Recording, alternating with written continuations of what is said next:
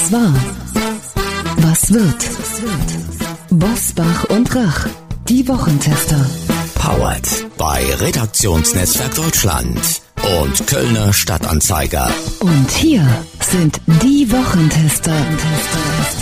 Wolfgang Bosbach und Christian Rach.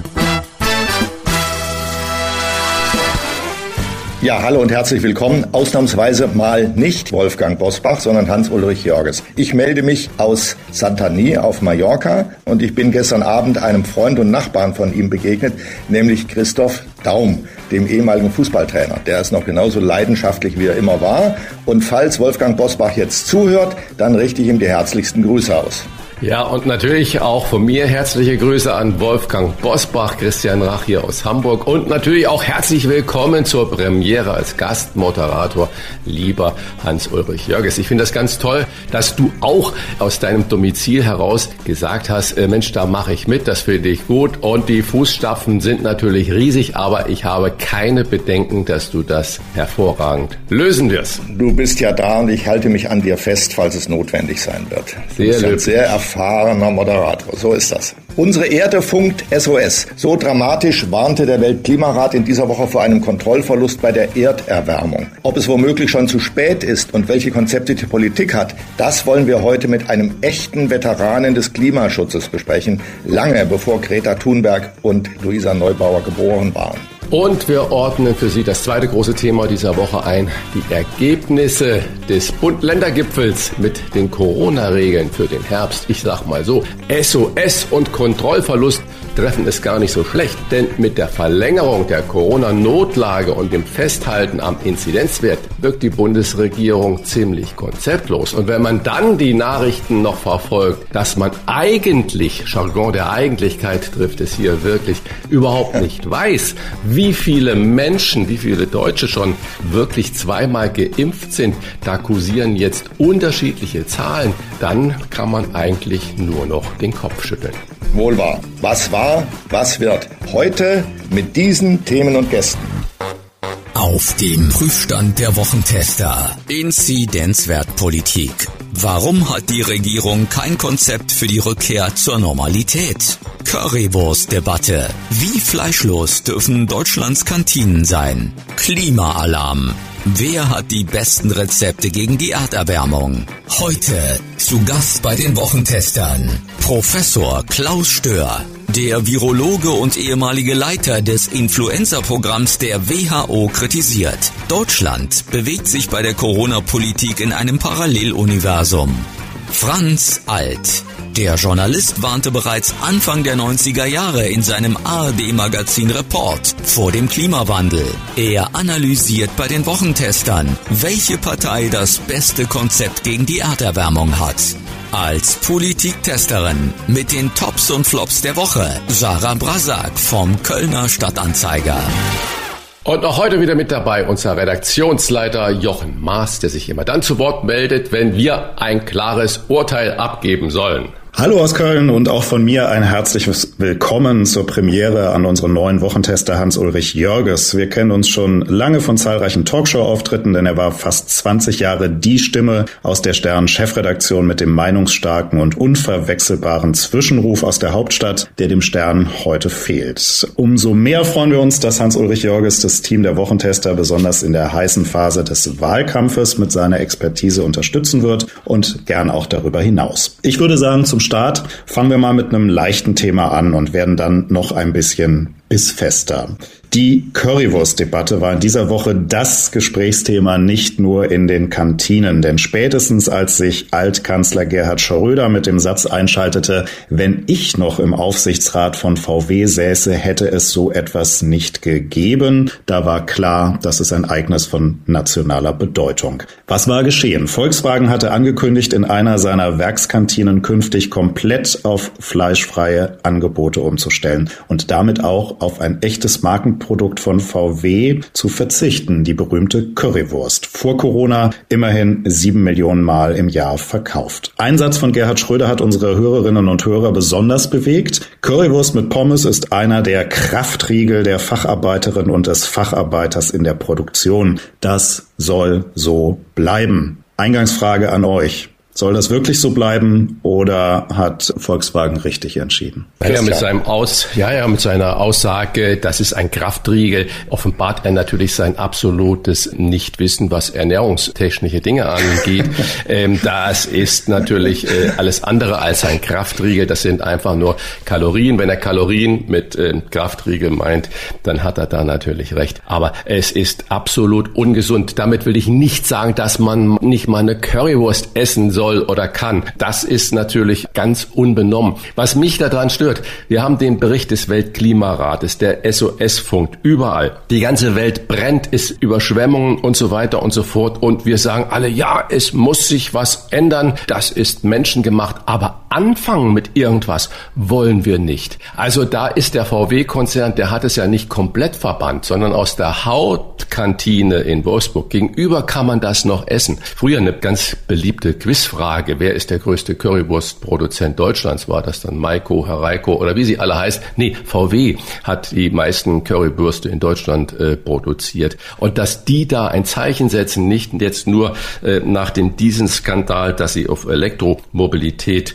umschwenken, sondern dass sie auch firmenintern sagen, wir müssen was ändern, finde ich absolut richtig. Und äh, wenn ich mir dann aber so durchlese die Kommentare der, der Leute, dann sage ich immer, äh, früher war das Totschlagargument äh, für Gegenveränderung waren die Arbeitsplätze. Alles, was Arbeitsplätze kostet, darf man nicht machen. Und heute ist das Totschlagargument die persönliche Freiheit und sonst was immer. Es, es geht gegen Veränderungen. Wir müssen aber verändern und das ist toll, dass ein Global Player wie VW damit anfängt. Also ich kann diese Entscheidung nur unterstützen. Ich halte diesen Currywurstverzicht für eine besonders bizarre Form des Greenwashing, also des äh, spektakulären Raushängens äh, von Ökologie. Der VW-Konzern, der über viele Jahre hinweg die Welt betrogen hat mit falschen Abgaswerten seiner Dieselmotoren, der kommt nun daher und sagt, wir verzichten auf die Currywurst und retten damit die Welt. Also das ist ein PR-Knallfrosch aus meiner Sicht. Und wenn ich dann den Ex-Kanzler noch höre mit seinem Fanfarenstoß für die Currywurst, dann frage ich mich, ob das nicht Teil der Inszenierung ist. Ich meine, alle ökologisch denkenden Menschen, die vielleicht noch überlegt haben, ob das richtig oder falsch ist, werden natürlich durch Gerhard Schröder jetzt auf die Seite von VW getrieben, weil diese Töne, die er da abgesondert hat, die finden wenige Freunde, glaube ich. Wenn dann im ganz alten Milieu, die eher fortschrittlich, veränderungsbereit denkenden denkenden Menschen, die finden sich bei VW wieder. Und das war aus VW-Sicht, siehe Knallfrosch, die Absicht bei der ganzen Sache. Lieber Uli, ich will dir da gar nicht widersprechen in deiner Meinung, sondern ich kann das eher nur unterstützen. Aber ich sage, wir müssen irgendwann einen Fuß in die Tür hineinsetzen und sie öffnen. Und du hast mit der Analyse von VW, mit dem jahrelangen Dieselgate und dem Betrug, dem ganz bewussten Betrug an Millionen von Menschen und an der Umwelt schlechthin, hast du natürlich völlig recht. Aber wenn wir nicht irgendwo mit irgendwas anfangen, kriegen wir keine Veränderungen hin. Das stimme ich dir vollkommen zu, lieber Christian, 100 Prozent. Aber da hätte ich mir gewünscht, dass VW bei einer wichtigeren Sache anfängt, vielleicht bei den Abgaswerten seiner Motoren oder bei der Frage, wie viele Elektroautos jetzt gebaut werden und nicht erst in drei Jahren. Das wäre bedeutender gewesen. Da hat sich nichts getan. Man fängt mit der Currywurst an. Das sind Symbolthemen, die nicht bedeutungslos sind. Wir merken es ja. Die Diskussion äh, richtet sich ja daran auf. Sie schaukelt sich dran hoch. Aber die Currywurst-Debatte, ehrlich gesagt, ist mir zu aufgesetzt, zu durchsichtig und mit den Tönen von Gerhard Schröder auch zu, soll ich sagen, zu abgestimmt zwischen beiden Seiten. Ich würde den Menschen raten, ich esse gelegentlich eine Currywurst, muss ich gestehen, gelegentlich, nicht viele, aber gelegentlich schon, weil sie mir schmeckt. Das werde ich auch weiter tun. Und was die äh, Frage des Beginnens mit äh, Klimaschutzmaßnahmen angeht, da beginne ich bei anderen Sachen, beispielsweise bei meinem Fahrverhalten in der Innenstadt. Darf ich noch eine kleine Sache sagen? Ähm, Verzicht auf Currywurst. Ähm, ich habe mal das für eine Sendung ähm, einen Test gemacht. Ich habe das Verteidigungsministerium angeschrieben. Dann sind wir in der Bundeswehrkaserne in Thüringen im Mutterland der Thüringer Wurst oder der Bratwurst schlechthin. Und äh, hatten eine ganze Kompanie. Es war nur der Pressesprecher des Verteidigungsministeriums und der, der Standortleiter eingeweiht. Ich habe gesagt, wir testen verschiedene Currysoßen. Das heißt, ich habe bewusst in Thüringen, das war in Thüringen, in Thüringen, wir testen verschiedene Soßen für eine Bratwurst. Ja, da war natürlich auch eine Currysoße dabei. Das heißt, ich habe den Fokus weg von der Wurst gelenkt und habe nicht erzählt, dass es eigentlich um die Wurst geht, die nämlich in fünffacher Variante serviert wurde und es war keine einzige echte Wurst dabei, sondern es waren vegetarische, Querstrich auch vegane Würste dabei. Eine komplette Kompanie, eigentlich 110 Leute, dann plus äh, Offiziere.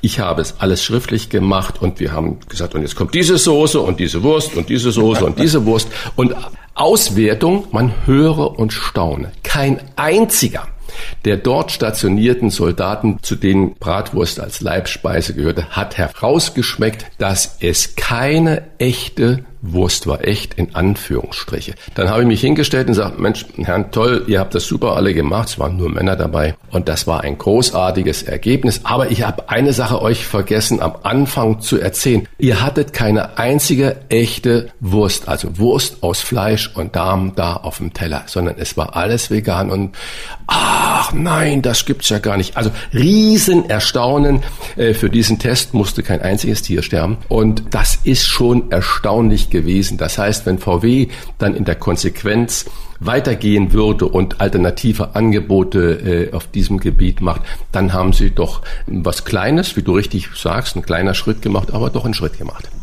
Lieber Christian, das finde ich ganz hervorragend. Diesen Test finde ich ganz hervorragend und zwar noch aus dem zweiten Grund. Ich bin ja in Thüringen geboren und zwar 1951. Das heißt, ich kann mich noch an Zeiten erinnern, wo die Thüringer Bratwurst noch auf einem offenen Grill gebraten wurde in Eisenach unterhalb der Wartburg und die schmeckte dann auch noch dort so. Ich bin nach der Einheit immer wieder in Thüringen gewesen. Ich bin auch auf dem Rennsteig gewandert und habe immer davon geträumt, dass ich mal diese Bratwurst, deren Geschmack ich noch kannte, mal wieder sehen würde. Das ist alles untergegangen. Die Thüringer Bratwurst, sage ich jetzt mal so, gibt es nicht mehr, bis auf ganz wenige Restbestände an einzelnen Orten. Ansonsten kriegt man eine zusammengepanschte Wurst zu essen, auf die es wirklich nicht mehr ankommt. Insofern gebe ich dir recht, für die Leute weg davon. Entweder wir haben es noch mit richtigen, qualitativ hochwertigen und sozusagen an die Ursprungsrezepturen erinnernden Würsten zu tun, oder eben wir lassen es bleiben. Danke für diesen meinungsfreudigen Start. Jetzt weitere Top-Themen dieser Woche.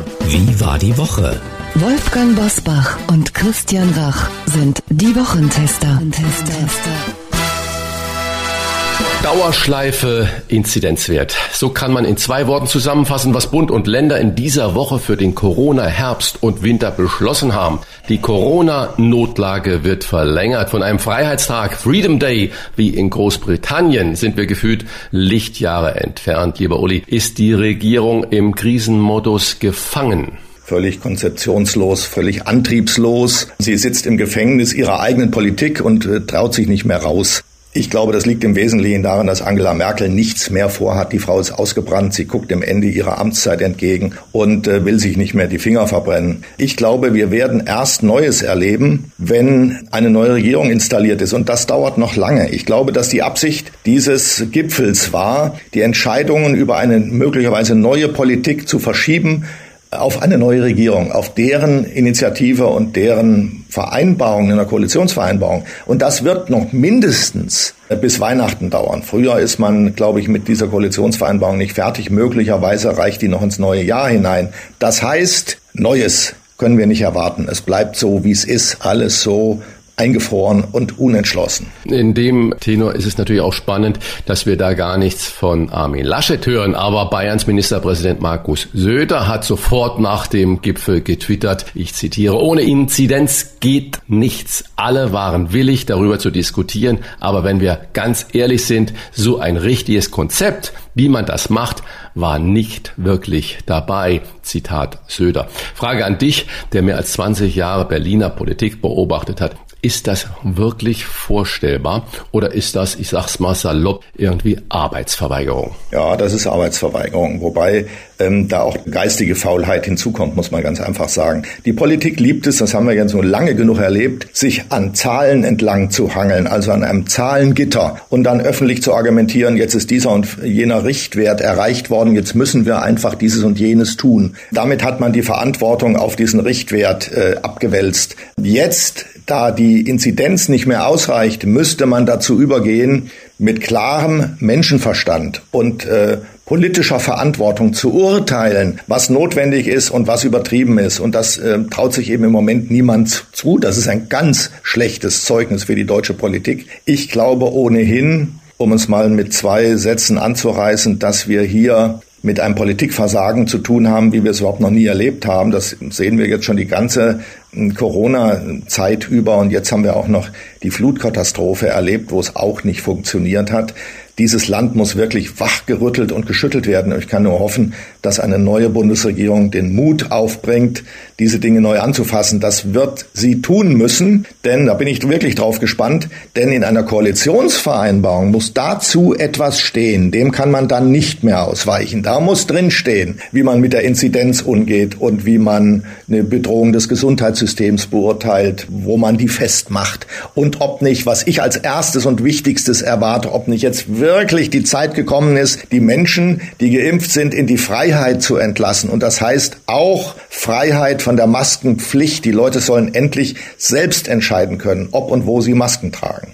Bund und Länder haben übrigens für ungeimpfte eine Testpflicht für Innenräume und Restaurants ab einer Inzidenz von 35 beschlossen. Wieder so ein Richtwert. Diese Tests sollen ab 11. Oktober kostenpflichtig werden. Der Politik geht es um sanften Druck auf ungeimpfte, aber führt das nicht zu einem höheren Risiko für alle, weil sich die ungeimpften aus Kostengründen möglicherweise nicht mehr testen lassen, lieber Christian? Ja, das mag natürlich äh, so sein, wie du das gerade schon in deiner Frage eigentlich vorformuliert hast, dass das erstens ein Druck ist und dass vielleicht auch viele ungeimpfte sich diesem Druck äh, verweigern. Und die Schweiz äh, führt auch den kostenpflichtigen Test ein, die Franzosen führen den kostenpflichtigen Test ein. Ich glaube, an irgendeiner Stelle ist das zwingend, dass wir da hinkommen. Aber ich bin mir nicht sicher, ob es zielführend ist, ob wir wirklich ein Umdenken dann äh, ähm, erreichen, sondern ich ähm, befürchte eher, dass die Leute sagen, okay, dann gehe ich halt eben nicht mehr ins Kino, ins Theater, ins Restaurant oder wo auch immerhin,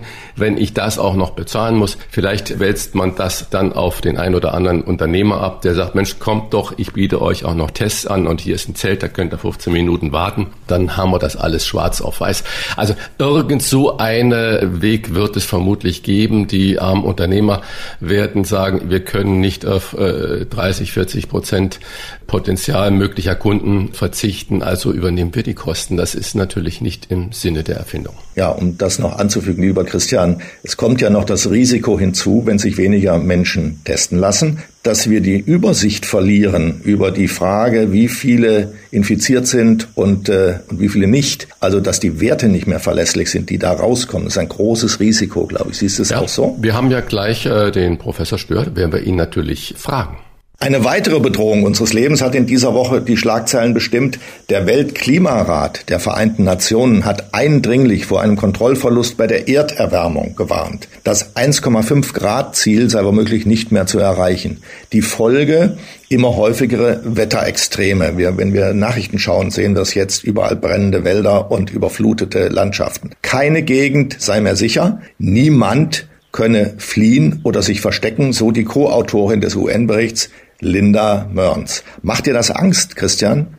Naja, nicht jetzt nur der Klimabericht macht mir Angst, sondern wenn ich die ganzen Nachrichten sehe, das ist natürlich erschreckend. Wir können nicht äh, drei Tage Aufregung haben, wie das immer eigentlich in der Presse so äh, läuft, dass man drei Tage die Sau durchs Dorf jagt und dann ist es wieder vorbei. Robert Habeck hat ein eigentlich äh, beeindruckendes Interview bei Maischberger gegeben. Da hat er gesagt, egal wie wir jetzt handeln, es ist im Prinzip schon zu spät. Wir können das Ganze nicht mehr aufhalten. Wir müssen nur zum Beispiel dafür sorgen, Dass es nicht noch viel wärmer wird. Es wird weitere Zunahme dieser Umweltkatastrophen geben. Wir haben da den Abschwung wirklich verpasst.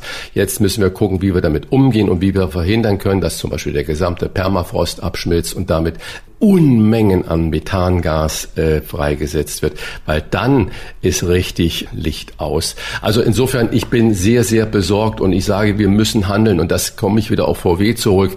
Immer gibt es gute Gründe, nichts zu tun. Und ich glaube, jeder muss anfangen bei sich selber, Dinge auf den richtigen Weg zu bringen. Was der richtige Weg ist, darüber kann man natürlich äh, diskutieren. Aber die Summe der Kleinheit, das ist das, was eigentlich dann das Große ausmacht. Wenn wir immer sagen, ja, mein Verhalten alleine, das ändert nichts, dann haben wir eigentlich verloren.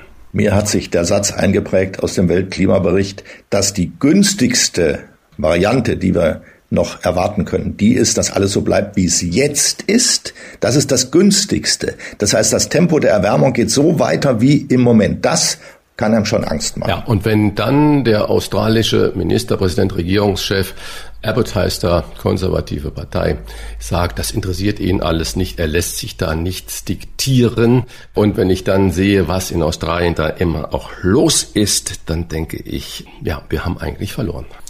Vielen Dank für eure Einordnung bis hierhin. Wir werden gleich mit Franz Alt, einem Vordenker der Klimabewegung, sprechen. Doch zunächst erklärt uns Professor Klaus Stör, einer der weltweit führenden Virologen, seine Alternative zum Inzidenzwert. Gleich nach einer kurzen Werbeunterbrechung. Wir bedanken uns bei unserem Werbepartner Aldi für die freundliche Unterstützung.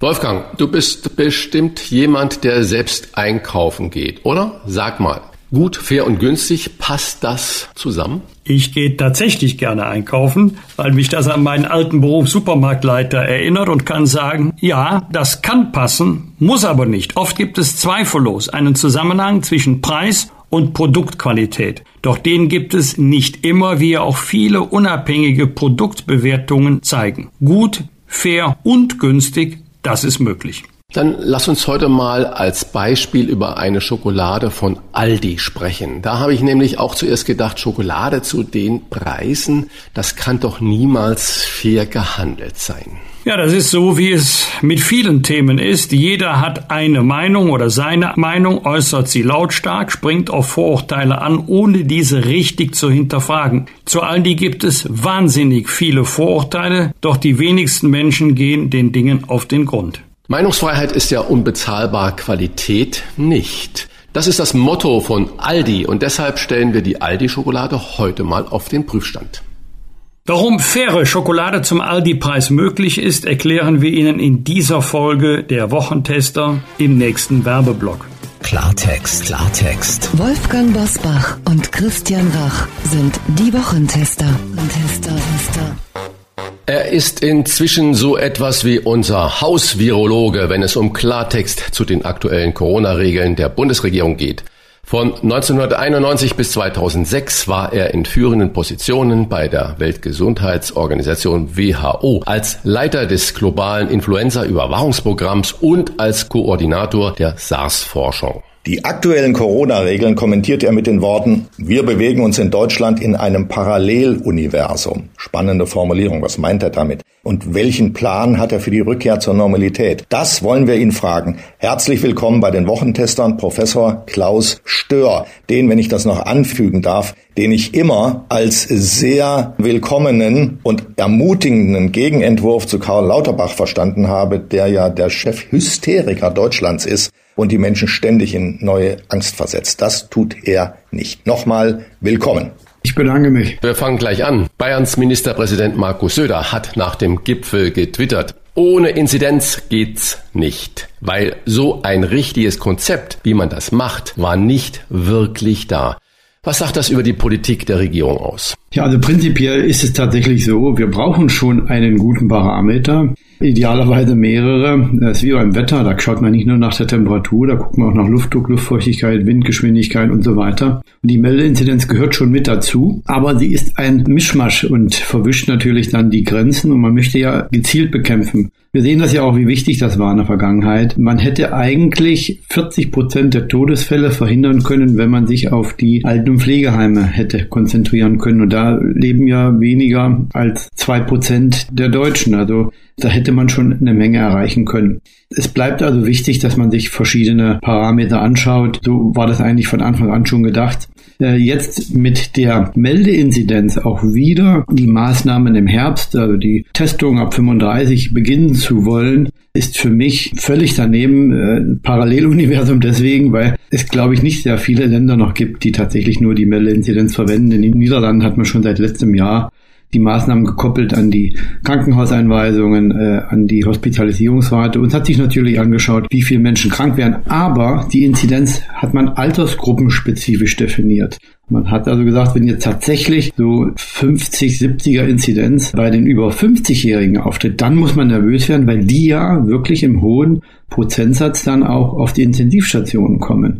Wenn natürlich jetzt die Inzidenz sehr hoch ist, wie in Deutschland jetzt bei 70, 80 bei den Jugendlichen, dann spielt das eine ganz andere Rolle. Also man muss mit den richtigen Lesebrillen, den richtigen Werkzeugen die Situation beobachten und dann kann man auch die fokussierten, differenzierten Maßnahmen einleiten. Stimmt die Aussage Söders denn fachlich? Gibt es wirklich keine Alternative zum Inzidenzwert? Oder, jetzt mal anders gefragt, bräuchte man nicht Politiker, die selbstbewusst und selbstständig genug sind, aus mehreren Werten, Beobachtungen ein eigenes Urteil zu formulieren, das man nicht an einer einzigen Zahl festmachen kann? Also an Selbstvertrauen unserer Politiker scheint es nicht zu mangeln. Also die schreiben der STIKO vor, was die machen sollen, haben ihre eigenen Ideen, wollen besser alles wissen als die Wissenschaftler. Also an Selbstvertrauen mangelt es da nicht. Ich glaube, was die Politiker brauchen, ist ein Beratungskomitee, das ihnen wirklich Alternativen aufzeigt, was an Möglichkeiten existiert. Und da müsste man Selbstvertrauen zeigen, da müsste man Führungskraft auch entwickeln. Aber eine Alternative zu der einzelnen Meldeinzidenz gibt es Dutzende. Wenn man tatsächlich nicht über seinen Schatten springen will, dann würde ich Herrn Söder empfehlen, eine altersgruppenspezifische Inzidenz zu wählen, sich darauf zu konzentrieren. Da würde es nicht Gefahr laufen, wie er es vielleicht glaubt, das Gesicht zu verlieren und man könnte trotzdem einigermaßen fokussiert sich auf die Risikogruppen konzentrieren ist nicht, wie ganz zu Anfang mal diskutiert, die Gefährdung des Gesundheitssystems, die Belastung oder Überlastung des Gesundheitssystems die entscheidende Währung. Ja, Pandemiebekämpfung heißt immer, sich auf die großen Probleme zu konzentrieren, wie eigentlich überall im Leben. Sagt ja, man ist dann weise, wenn man äh, das Wichtige von dem Unwichtigen unterscheiden kann und auch die Dinge dann, die man verändern kann, dann herauskristallisieren. In der Krankheitsbekämpfung ist es genauso. Warum sollen wir uns auf die leichten Fälle konzentrieren? Die darf man nicht vergessen wenn die schlimmen Fälle, die ganze Krankheitslast bei den Älteren liegt. Also ich kann das nicht nachvollziehen, tut mir leid, warum man immer noch die Mellinzidenz verwendet. Wie würde denn Ihr Plan zur Rückkehr in die Normalität aussehen? Gibt es einen solchen Plan? Also in meinem Kopf gibt es schon einen Plan. Wenn man nur mich fragen würde, würde es auch kein wissenschaftlicher Konsens sein. Ich würde mich freuen, mit einer Gruppe von Fachkollegen, das können andere Epidemiologen, Virologen sein, das sollten aber auch Wirtschaftswissenschaftler sein, Kommunikationsspezialisten, Pädiater, Infektologen, Kollegen aus den großen Gesundheitsämtern, aber auch äh, Soziologen, Psychologen, Neurobiologen, mit denen gemeinsam ein Konzept zu erarbeiten, aber nicht nur eins, sondern vielleicht drei oder vier Alternativen. Eins kommt mit Fokus auf die Gesundheit, eins mit Fokus auf die Wirtschaft, eins mit Fokus auf die freiheitlichen Rechte, jeweils zu den entsprechenden Optionen die Vorteile und Nachteile aufzulisten und dann diese Entscheidungsvorlagen auch in der Politik zu besprechen. Und dann muss die Politik entscheiden ob sie in welche Richtung geht und wo der gute Balancepunkt ist. Sie haben es ja gerade schon angesprochen, Inzidenzwerte nach Altersgruppen irgendwie aufzudröseln. Das wäre ja zum Beispiel schon ein Weg. Und wenn ich dann noch höre, wie man im Moment von der politischen Seite gegen die STIKO schießt und Sie sagen gerade, das ist der falsche Weg. Wir brauchen natürlich diese Fachkompetenz der einzelnen Disziplinen, die müssen wir zusammenführen, um eine Rückkehr in die Normalität zu gewährleisten, was ja nur das einzig wahre Ziel sein kann.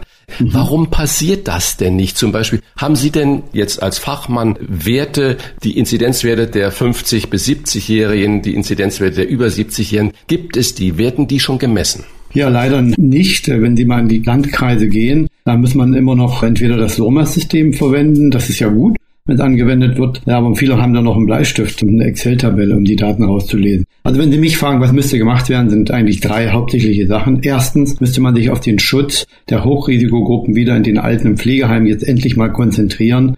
Dort ist die Impfrate nicht sehr gut, vor allen Dingen auch beim Pflegepersonal.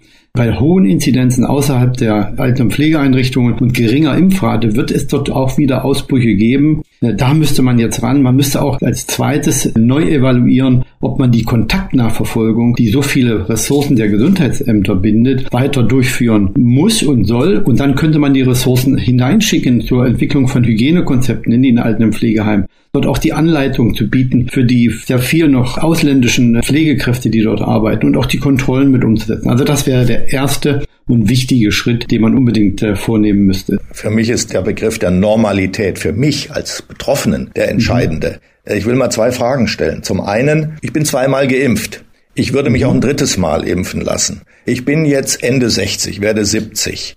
Wenn es diese dritte Impfung im Herbst gibt, soll es die nur geben für die Älteren wie mich oder für alle Menschen? Zweite Frage, wann kann ich als Geimpfter denn endlich mal wieder ohne Maske durch die Welt laufen?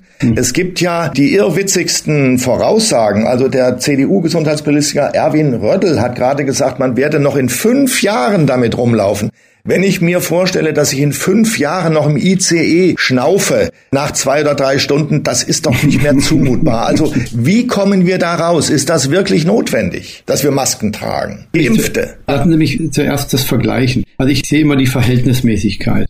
Es gibt ungefähr 200 Atemwegserkrankungen. Wir akzeptieren, es ist normal für uns, es wird nicht in Frage gestellt, dass die Kinder und Jugendlichen im Alter 12 bis 17 Jahren sich alle mit diesen Atemwegserkrankungen infizieren meistens leicht. Es gibt auch schwere Fälle, es gibt auch Todesfälle, aber wir haben in unserer Gesellschaft akzeptiert, dass das der Fluss der Zeit ist, weil es in unsere Risikoberechnung, Risikoerwartung hineinpasst. Dann werden die jungen Leute später sich nochmal infizieren und reinfizieren und so weiter. Und wenn sie dann 60 werden, gibt es eine Impfung gegen die Influenza. Das ist akzeptiert. Und so muss auch wieder die Normalität für diese Corona-Infektion aussehen. Wir wissen ja, dass die Erkrankungsschwere und Häufigkeit bei Kindern vergleichbar ist mit der saisonalen Influenza.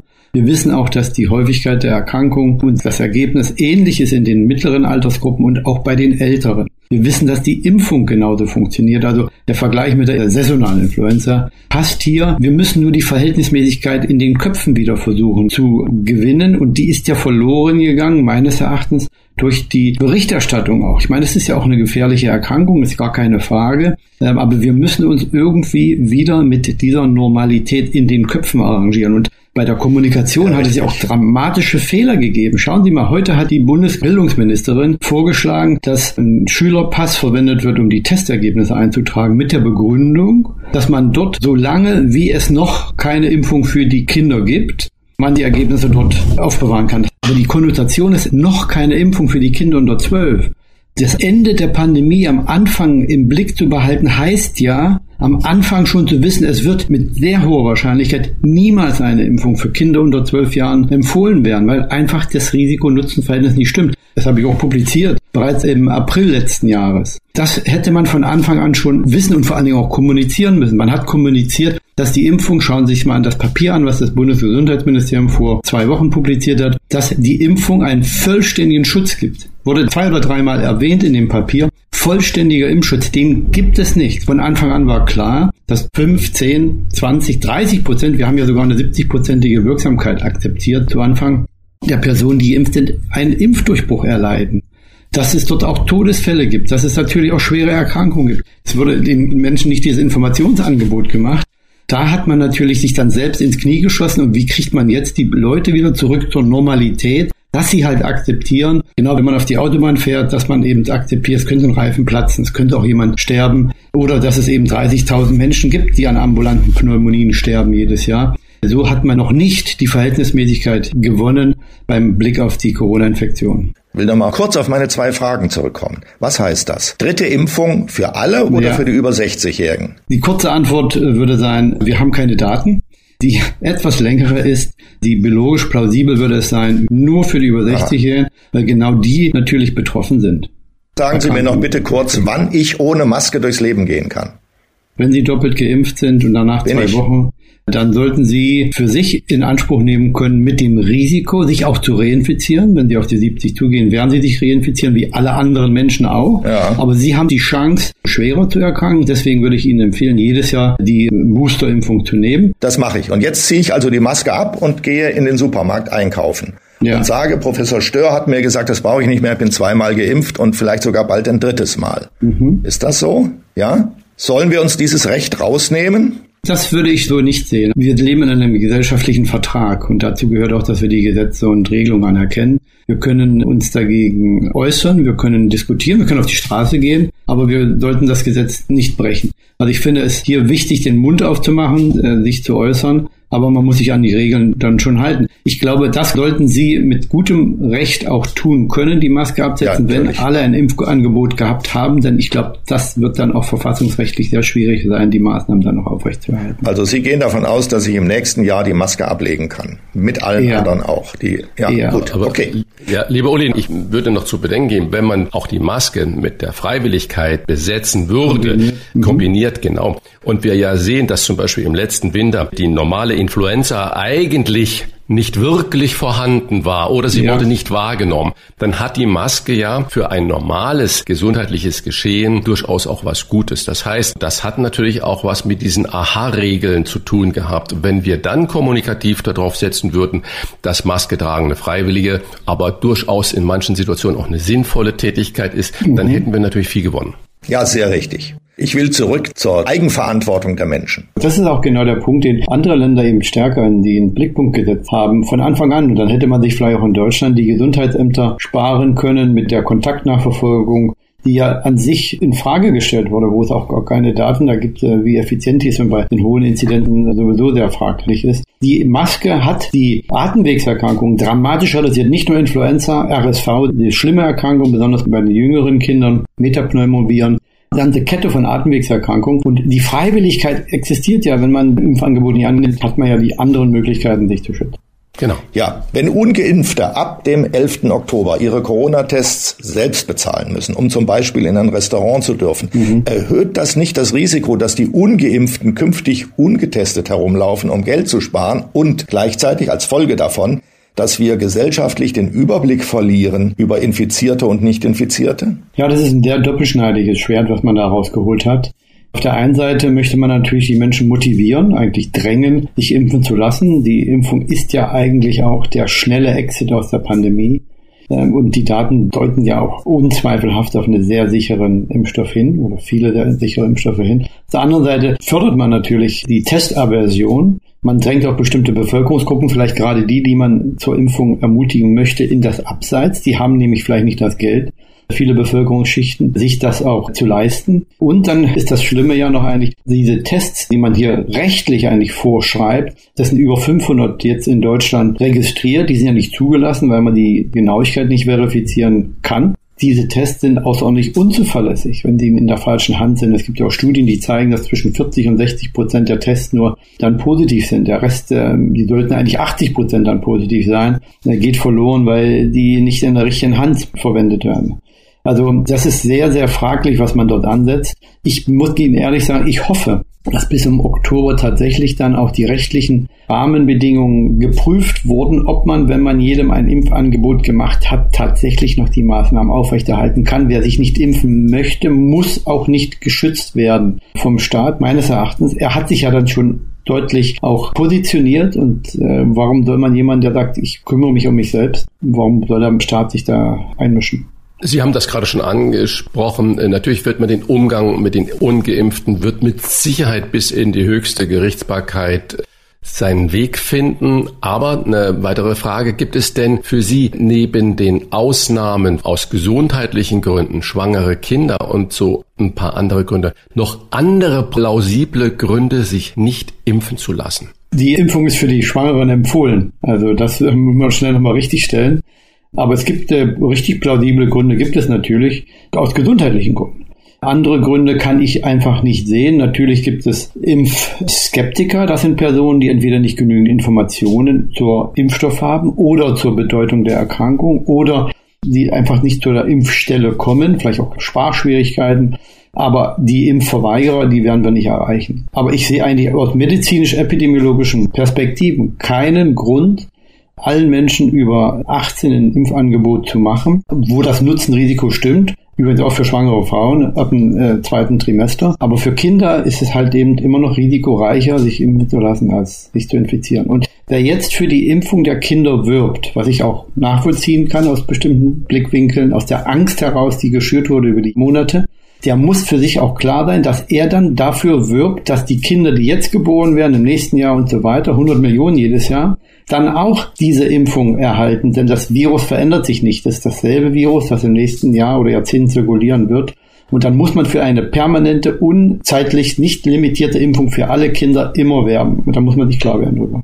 An der Börse sind die Aktienkurse von BioNTech und äh, Moderna ja. jetzt dramatisch abgestürzt, weil die Europäische Arzneimittelbehörde prüft, ob es durch die Impfungen allergische Hautreaktionen oder aber Nierenleiden geben könnte und ob das als Risiko sozusagen publik gemacht wird. Ist das nicht ein Argument für die Impfgegner, die immer gesagt haben, das ist mir alles zu unerprobt, das geht zu schnell, da, da weiß man gar nicht, was für lange Zeitfolgen entstehen. Und nun haben wir es mit sowas zu tun. Wie ernst ist das zu nehmen? Dass das nachverfolgt wird, ist ja ein Zeichen dafür, dass die Arzneimittelüberwachung funktioniert. Aber ich würde solche Informationen, Zwischenergebnisse nicht als Vorverurteilung verwenden und sagen, das ist tatsächlich der Fall.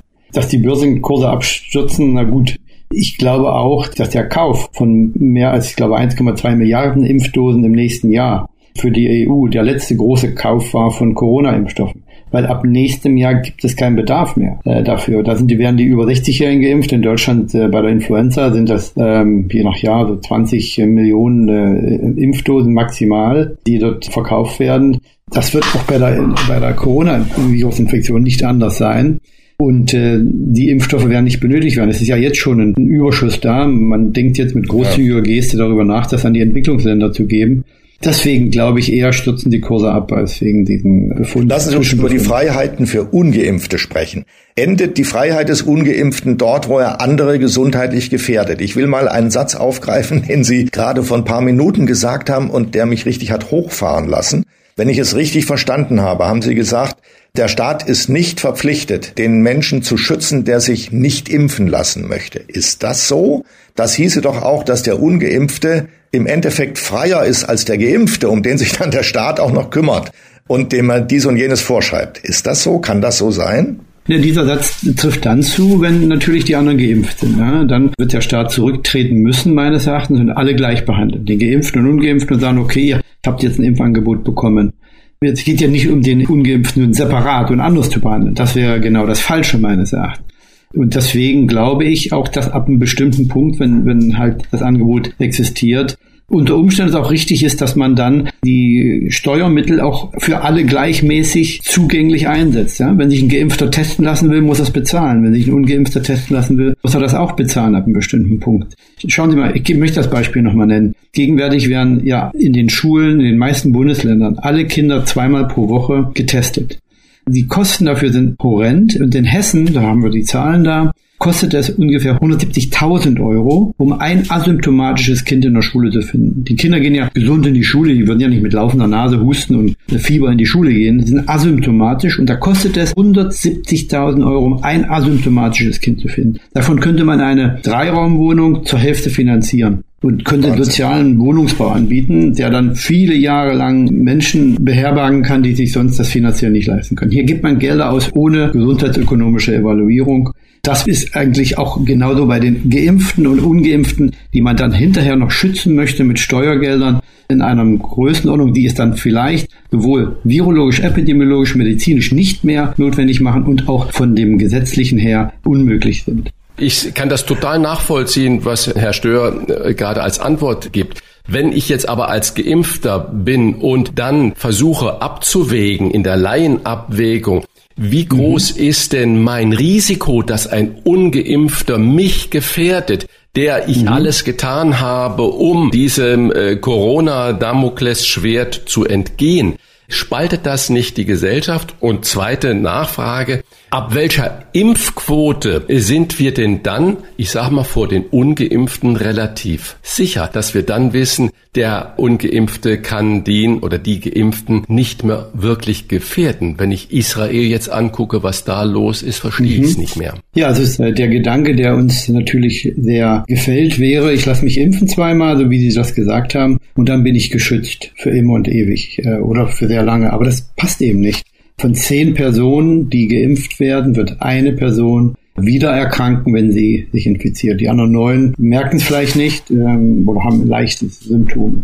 Also es wird immer so sein, dass ich, wenn ich geimpft bin, mich äh, noch in neu infizieren kann und in dieser Übergangsphase noch in den nächsten Monaten, vielleicht ein Jahr, ist es tatsächlich so, dass noch einige derjenigen über 12 und 14 Jahren noch ungeimpft sind und immer noch stärker ausscheiden als jemand, der schon vorher sich infiziert hat. Aber in einigen Monaten, Jahren werden alle ohne Ausnahme eine Infektion oder eine Impfung haben.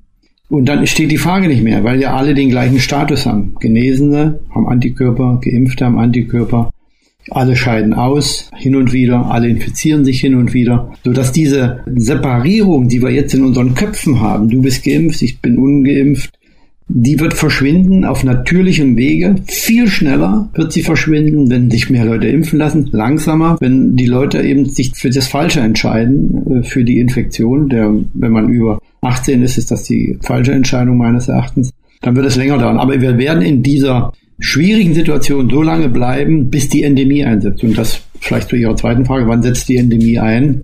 Wenn alle Antikörper haben. So war das schon klar am Anfang der Pandemie. Aber natürlich dauert es am Ende ein bisschen länger. Äh, jetzt hat man in kürzester Zeit schon ja, über 65 Prozent oder knapp 65 Prozent der Menschen impfen können in Deutschland. Vielleicht 15 Prozent haben schon Antikörper, sind wir bei 75 Prozent angekommen. Für die restlichen 25 Prozent wird es ein bisschen länger dauern. Herr Stör, Sie sagen gerade mit den Prozentzahlen so hin und her. Wir haben heute Morgen schon darüber diskutiert, der Uli Jörges und ich.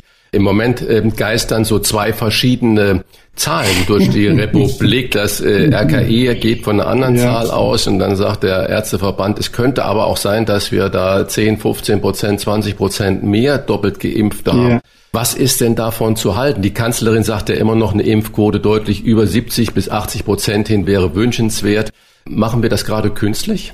Ich muss Ihnen ganz ehrlich sagen, es hat mich schon ein bisschen aus den Socken gerissen, als ich das jetzt äh, mitbekommen habe, dass höchstwahrscheinlich auch diese Zahlen ähm, nicht so wasserdicht sind, wie man es hofft. Äh, der Herr Ante sagt immer, wir sind im statistischen äh, Blindflug. Äh, das ist ja das Schlimmste, was einem passieren kann, einem Epidemiologen wie mir, wenn die Zahlen nicht stimmen. Da geht das Weltgefüge auseinander und wenn wir tatsächlich auf den falschen Zahlen die Bekämpfungsstrategien entwickeln, das wäre natürlich fatal. Aber letztendlich nochmal ganz wichtig, egal wie hoch diese Zahlen sind, der Erfolg, den kann man messen an der Krankenhausbelegung, der Krankheitslast und dann könnte man das natürlich über Kohortenstudien machen, die man schon von Anfang an hätte aufsetzen müssen und gucken, wie viele Leute Antikörper haben. Erklären Sie kurz also unseren Zuhörerinnen nochmal, was dieses Wort von den Kohortenstudien, oder wie, wie, wie haben es genannt, was das bedeutet? Ja, Kohortenstudien, genau.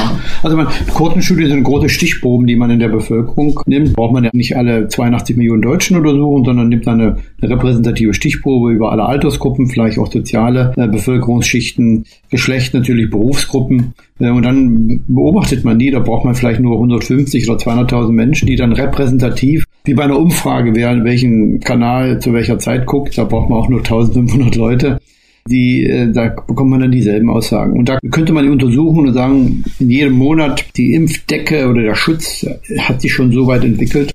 Und dann wüsste man genau, wo man steht äh, und hätte zuverlässige Daten. Aber dann wüsste man natürlich noch mehr. Dann wüsste man, wer ähm, hat denn schon äh, einen Antikörperverlust, äh, in welcher Altersgruppe. Wen müsste man vielleicht schon impfen jetzt im Herbst?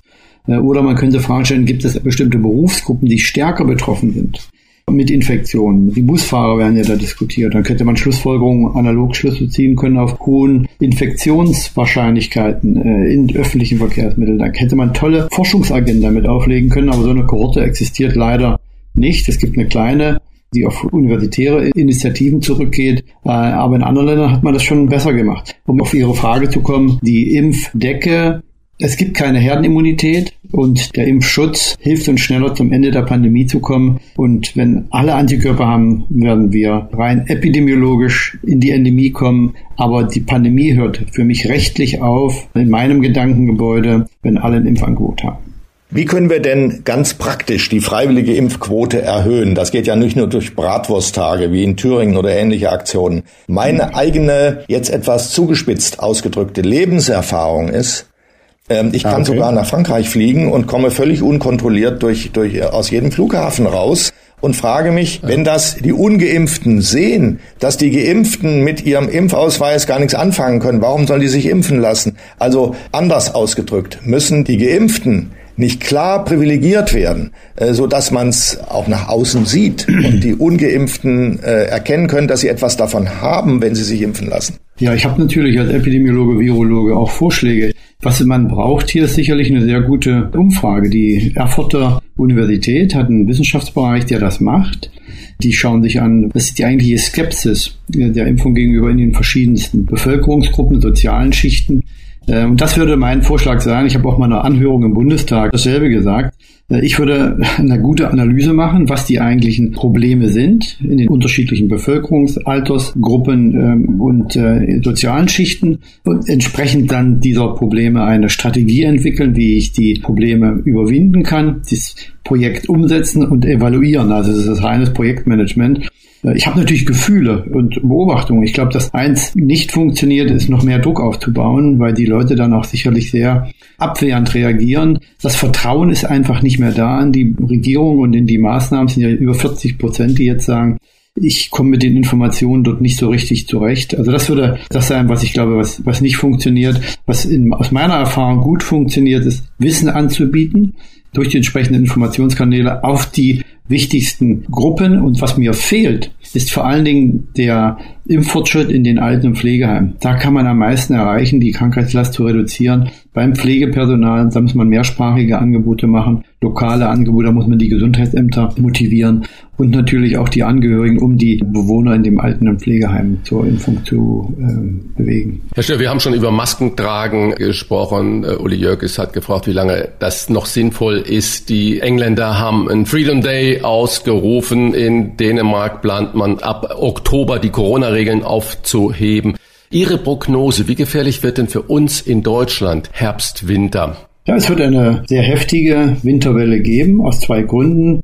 Erstens, weil die Influenza, wie Sie schon vorher sagten, äh, im letzten Jahr keine große Rolle gespielt hat. Hier konnten die Auffrischungen, die natürlichen, nicht stattfinden. Jetzt hofft man nur, dass dort keine neue Variante noch äh, auftaucht, weil die Impfstoffe ja schon produziert sind für die jetzige Winterimpfung.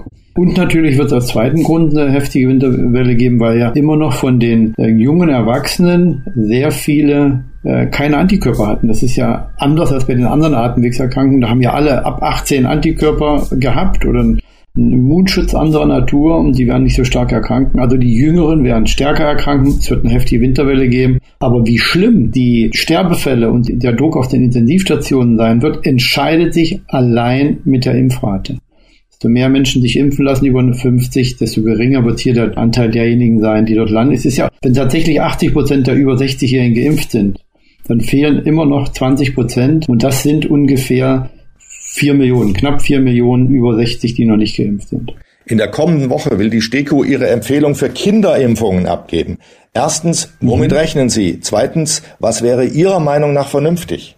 Meine Meinung würde ich auf Daten gründen und ich glaube, die STIKO hat äh, viel mehr Ressourcen, die Weltliteratur zu analysieren, multidisziplinäre Meinungen einzuholen, zu balancieren und abzuwägen, das auch gesundheitsökonomisch sich anzu, zu.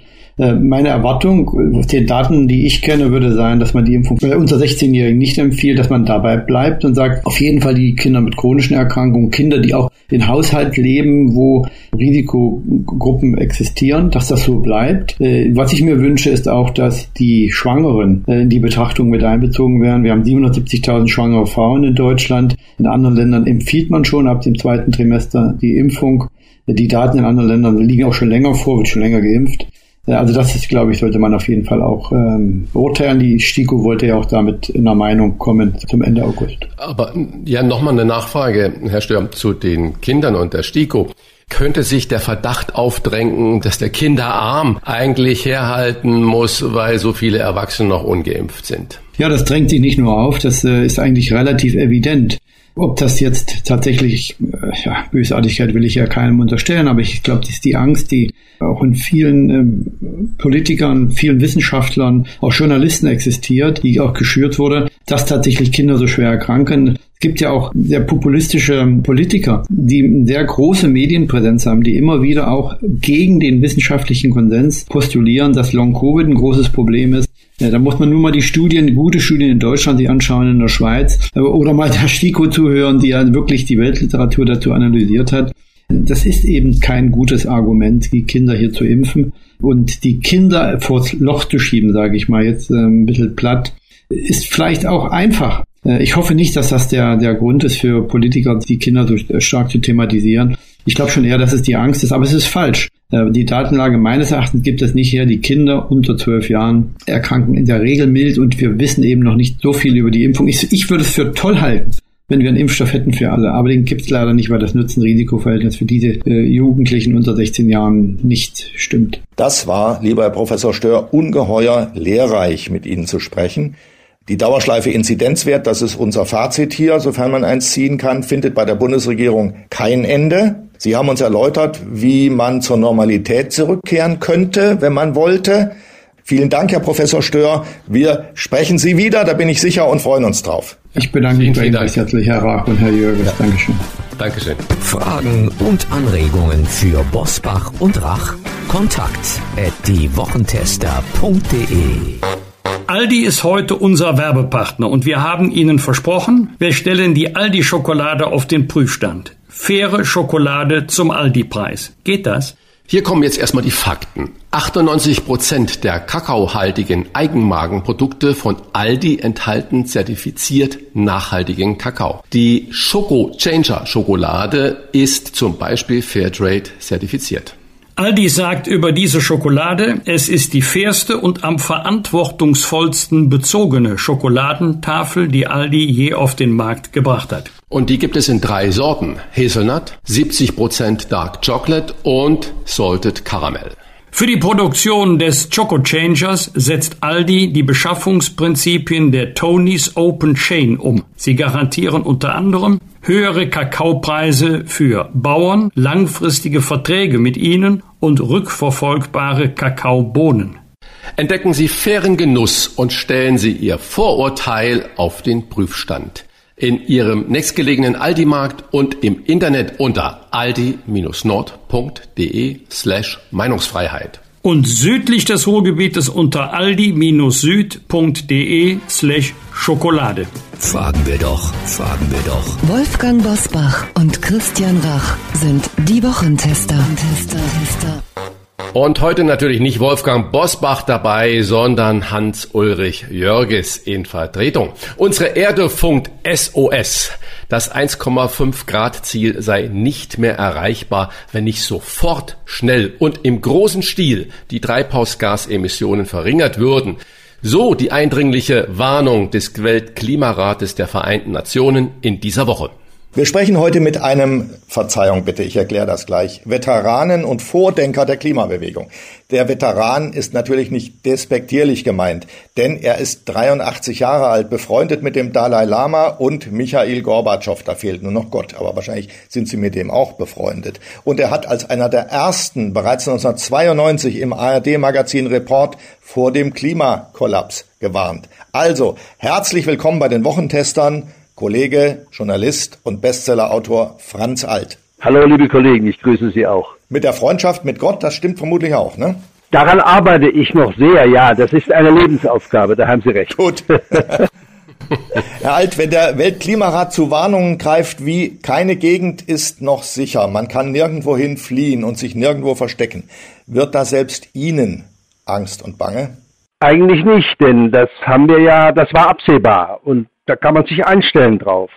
Äh, der Bericht des Weltklimarats, den Sie gerade zitieren, heißt, der Klimawandel ist da, er betrifft alle, er ist gefährlich für alle, darin sind sich die Fachleute einig, aber es heißt auch, wir können noch etwas tun. Das sollten wir nicht vergessen. Das ist eine Chance, die wir noch haben. Allerdings dieses noch ist nicht Jahrzehnte, sondern es ist vielleicht ein starkes Jahrzehnt, vielleicht 15 Jahre, 2035 würde ich sagen, wenn ich die Prognosen des Wuppertal-Instituts und des Potsdam-Instituts für Klimafolgenforschung richtig interpretiere. Diese beiden großen deutschen wissenschaftlichen Institute sagen, 15 Jahre haben wir noch Zeit, um die Kurve zu kriegen. Da darf ich gleich mal reinspringen, etwas abweichen von unserem Plan. Lieber Christian, bietet sich einfach an. Das hieße schon mal, dass der Kohleausstieg in Deutschland bis 2038 auf jeden Fall zu spät kommt? Aber natürlich kommt er zu spät. Das ist aberwitzig. Als der beschlossen wurde vor ein oder zwei Jahren, hat man das alles schon gewusst, was der Weltklimarat jetzt in seinem jüngsten Gutachten sagt. Also das ist ein aberwitziger Beschluss. Das ist so, der Planet brennt, unser Haus brennt und Herr Laschet bestellt die Feuerwehr für 2038. Wie intelligent ist das denn? Aber blöder und idiotischer geht's gar nicht als die beiden großen regierenden Parteien das da beschlossen haben, zusammen mit einigen anderen. Diese beiden Parteien und viele andere auch ziehen sich ja immer darauf zurück und behaupten, es gibt ja viele verschiedene unterschiedliche Modelle. Sie haben es ja auch gerade auch erwähnt. Kritiker weisen ja darauf hin, dass es zur Berechnung der Klimaerwärmung genau diese unterschiedlichen Modelle gibt und da reicht die Spanne von eins bis mehr als drei Grad bis zum Ende des Jahrhunderts. Der UN-Klimarat hält auch einen meterhohen Anstieg des Meeresspiegels im Laufe der folgenden Jahrhunderte und Jahrtausende infolge des menschengemachten Klimawandels zwar für schlecht belegt, aber eben doch für möglich. Und Robert Habeck hat ja bei Sandra Maischberger gesagt, dass wir eigentlich an diesen ganzen Fakten nichts mehr ändern können. Wir müssen handeln, um zu stoppen, aber wir könnten schon froh sein, wenn wir den Status quo behalten. Das heißt, es wird weiterhin mit solchen Unwettern, Bränden, Hitzewellen, Kanada über 50 Grad, jetzt im Mittelmeerraum an die 50 Grad, es brennt überall Hochwasser und so weiter. Was bedeutet das denn für unser Handeln konkret, Herr Alt? Das heißt konkret und praktisch, dass wir endlich begreifen müssen, was die Große Koalition in Berlin theoretisch schon immer anerkannt hat. Die AfD hat mal gefragt, wie kommt die Bundesregierung dazu, zu sagen, 97 Prozent der Klimaforscher sagen, wir haben nur noch wenige Jahre Zeit, um zu handeln. Da hat die Regierung richtigerweise geantwortet, es sind nicht 97 Prozent, es sind 99 Prozent der Wissenschaftler, die uns nur noch eine kurze Frist zugestehen. Und der letzte Bericht des Weltklimarats sagt ja sehr eindeutig, wir sind uns einig. Die Fachleute sind sich so gut wie einig, dass wir nur noch kurze Zeit haben. Also nicht 260, wie zum Beispiel die Chinesen beschlossen haben. Klimaneutralität 260. Oder wie die EU es vor kurzem beschlossen hat und sich selbst gefeiert hat. Klimaneutralität 250 oder wie auch die indische Regierung gesagt hat, Klimaneutralität 250 oder Herr Biden in den USA gesagt hat, Klimaneutralität 250 Deutschland hat dann aufgrund eines Gerichtsbeschlusses des Bundesverfassungsgerichts gesagt, wir gehen mal vor auf 2,45. Einige zwei deutsche Länder, Bayern und Hamburg, haben inzwischen gesagt, wir machen Klimaneutralität oder streben an Klimaneutralität bis 240. Liebe Freunde, das reicht alles nicht. Wir müssen klimaneutral bis 235 werden. Übrigens, Wenige Städte in Deutschland wie Wuppertal oder Konstanz haben das auch so beschlossen.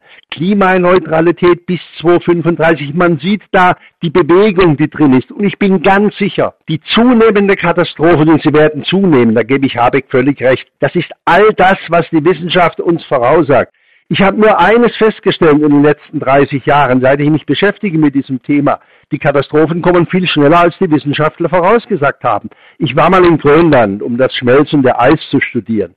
Da haben mir die dortigen Glaziologen, die Gletscherforscher gesagt, das Eis in Grönland schmilzt heute sechsmal schneller, als wir das vor zehn Jahren noch vermutet oder befürchtet haben. Wir müssen davon ausgehen, dass die Katastrophen weit schneller kommen, als die Wissenschaftler es vermutet haben. Wahrscheinlich war das der einzige Fehler, den sie gemacht haben, war, dass die Katastrophen schneller kommen. Die Vorhersagen waren längerfristig. Also wir müssen uns einstellen, in den nächsten 10, 15 Jahren und erst recht in der nächsten Legislaturperiode im Deutschen Bundestag mit einer neuen Bundesregierung die Dinge schneller anzugehen, als das bisher der Fall war. Wie erklären Sie denn die Dickfälligkeit der Politik, die, ja, wie, wie Sie sagen, alles längst weiß und der nichts mehr erklärt werden muss? Sie tut trotzdem nichts oder schiebt die Sache auf die lange Bank. Aus Angst vor Wahlterminen und vor dem Wähler, weil man den Menschen nichts zumuten möchte?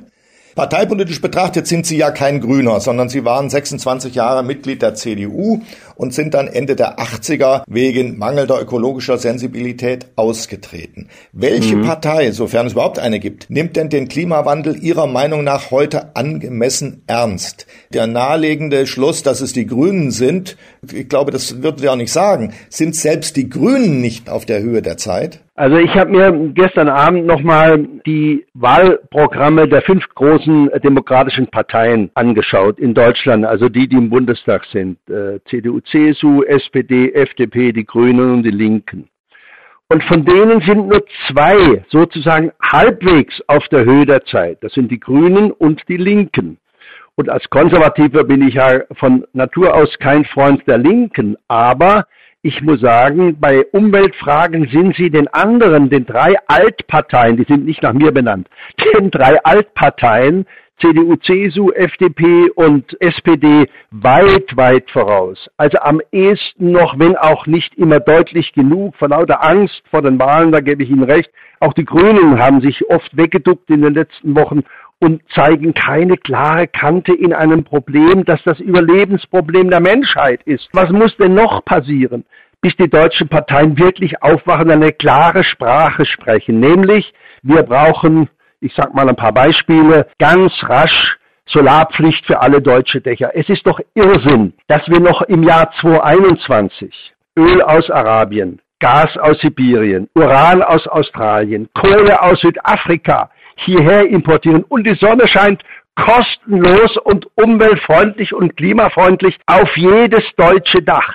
Das ist doch einfach Irrsinn. Wir wundern uns manchmal über hohe Strom- und Energiepreise. Ja, logisch, wenn ich aus Sibirien Gas hierher hole über die Ostsee, eine idiotische Pipeline, die wir längst nicht mehr brauchen würden, dann darf ich mich nicht wundern über hohe Energiepreise, die höchsten der Welt.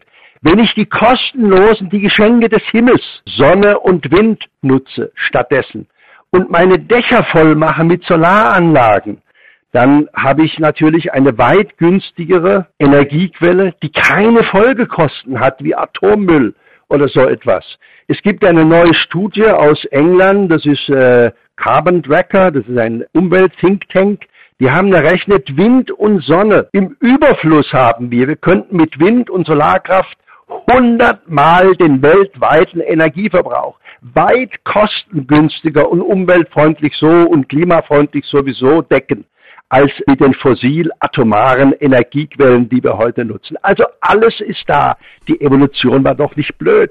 Der UN-Weltklimabericht da hat die Hamburger stellvertretende Bürgermeisterin Grün und der Hamburger Umweltsenator, weil Sie gerade schon Hamburg erwähnt haben, ja. äh, sich dazu geäußert und haben gesagt, huch, wir sind aber doch erstaunt darüber, was der UN-Weltklimarat jetzt da sagt. Da schlacker ich natürlich mit den Ohren, dass eine grüne verantwortliche Politiker erstaunt sind über das, was der UN-Weltklimarat da sagt. Und wenn ich dann aber, Sie haben ja das gerade auch gut skizziert mit dem Energie, was der liebe Gott uns gegeben hat, die im Überfluss da ist. Wenn wir dann aber natürlich ein Klagerecht haben, dass jeder Bauer, jede kleine Kommune, jeder Verein gegen eine Trasse zum Beispiel klagen kann, dann stehen wir uns natürlich vollkommen im Weg. Und wenn ich jetzt zur aktuellen Politik komme, Angela Merkel hat man ja vor zehn Jahren als Klimakanzlerin betitelt.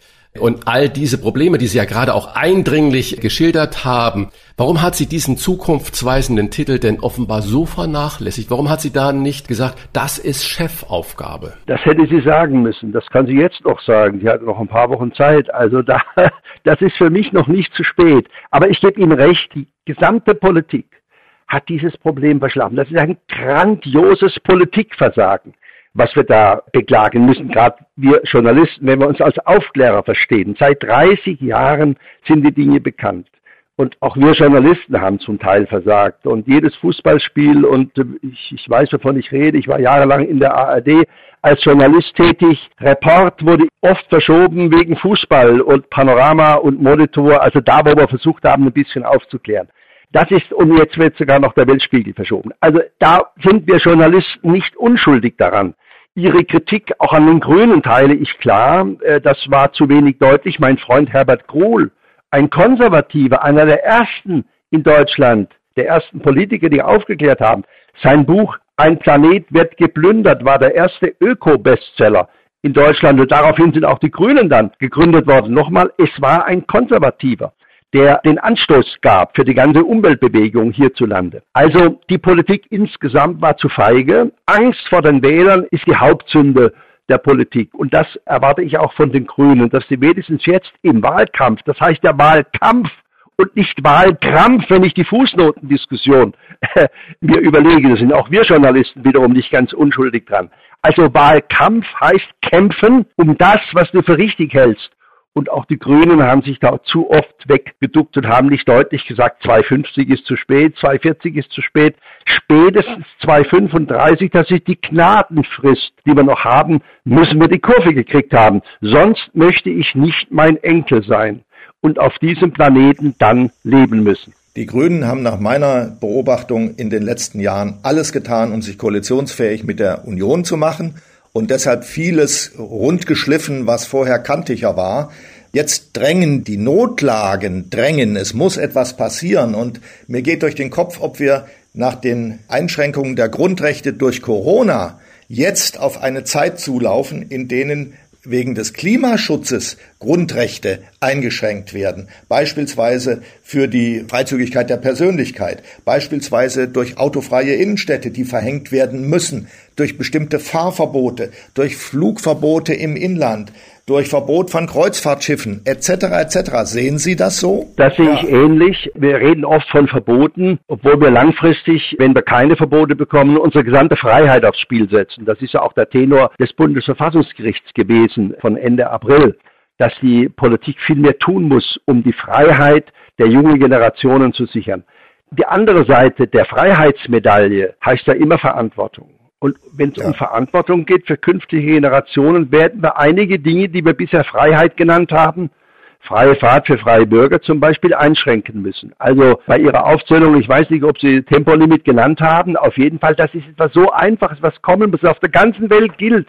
Außer Afghanistan und Somalia und Deutschland hat kein anderes Land kein Tempolimit. Wir leisten uns noch so etwas. Das ist alles FDP-Politik und das ist dieser Neoliberalismus und dieser Finanzkapitalismus, der uns die ganze Misere eingebrockt hat. Freiheit, Freiheit, Freiheit.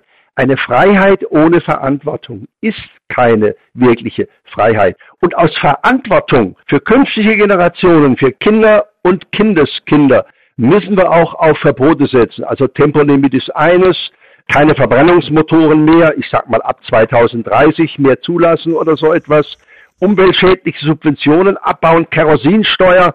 Also all die Dinge, die wir seit Jahren diskutieren, müssen jetzt endlich eingeführt werden. Darunter sind auch einige Verbote, aber das ist die Voraussetzung für die Freiheit, für auch noch selbst für meine Generation und erst recht für die Generationen, die nach mir kommen. Was davon, was Sie eben aufgezählt haben, wird in der nächsten Koalitionsvereinbarung stehen? Anders gefragt, sind die Ereignisse, die wir jetzt erlebt haben, Jahrhundertflut, Hitzewellen und so weiter, Wahlkampfhelfer der Grünen und damit auch der Hebel, um diese Dinge in Koalitionsabkommen zu gießen? Auf die Grünen habe ich natürlich mehr Vertrauen als auf meine alte CDU-Partei. Unter Laschet passiert da gar nicht viel. Als er in der Hochwasserflut stand, hat er gesagt, man kann doch wegen eines solchen Tages nicht seine Politik ändern. Das heißt, er hat überhaupt nichts begriffen von der Überlebensfrage der Menschheit und schon gar nicht von der Bewahrung der Schöpfung, was ja eine erzkonservative Aufgabe ist. Für mich heißt konservativ heute bewahren, was uns bewahrt. Das wäre heute eine hochaktuelle konservative Politik. Da werden Verbote kommen müssen, da gebe ich Ihnen recht.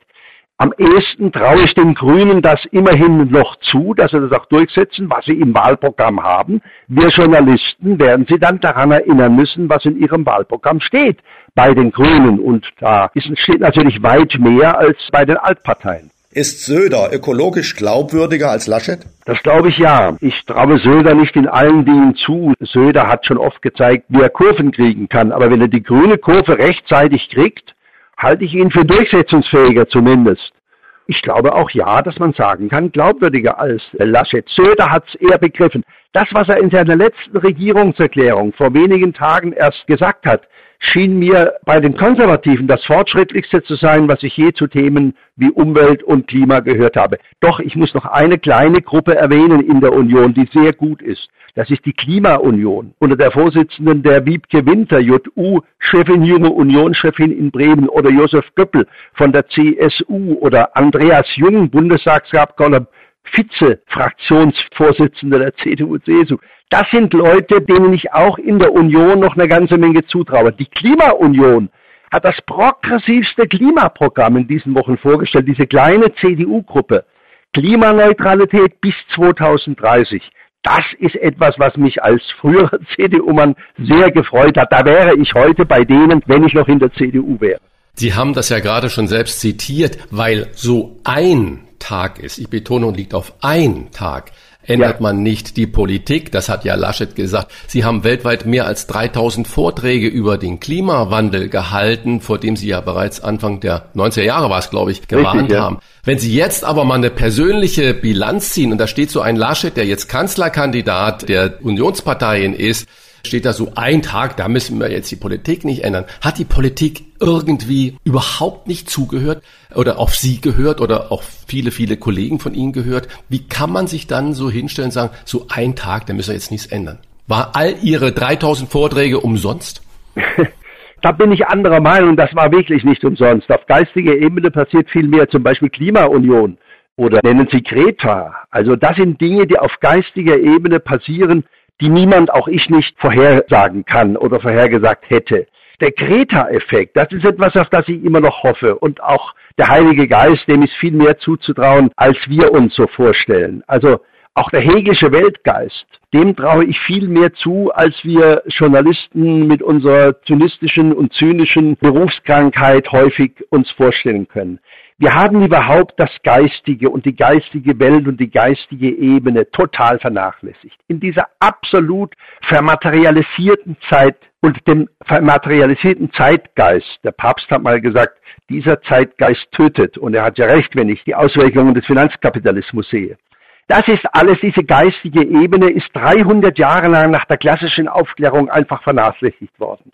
Wir brauchen eine neue Aufklärung, sozusagen eine Aufklärung der Aufklärung. Und da muss der Aspekt der geistigen Welt, eine ganz zentrale oder wenn Sie wollen, spirituellen Welt, Karl Gustav Jung würde sagen, die Seele. Die Seele ist die einzige Großmacht auf dieser Welt, die ich anerkenne. Das hat Karl Gustav Jung gesagt und der Alt sieht das heute genauso. Also diese geistige Dimension Greta oder was 89 in Deutschland passiert ist, was kein Journalist hat vorhersagen können, dieses Wunder einer friedlichen deutschen Wiedervereinigung oder das politische Wunder eines Michael Gorbatschow, den ich sehr gut kenne. Das war alles nicht vorhersehbar. Auch wir Journalisten haben das alles nicht gesehen. Da sieht man, was wir vernachlässigt haben. Es ist eine Dimension, die immer noch dafür sorgt, dass gelegentlich Wunder passieren, die wir uns gar nicht mehr vorstellen können, weil wir so absolut vermaterialisiert sind und geistlos geworden sind. Das ist eines der Hauptprobleme unserer Zeit. Welche Strategie empfehlen Sie denn? Die Grünen scheinen dazu zu neigen, dass der Staat den Rahmen setzt für Klimaschutz. Die andere Strategie, von der FDP im Wesentlichen vertreten, sagt, man muss freiwillige Anreize geben für die Entwicklung neuer Technologien.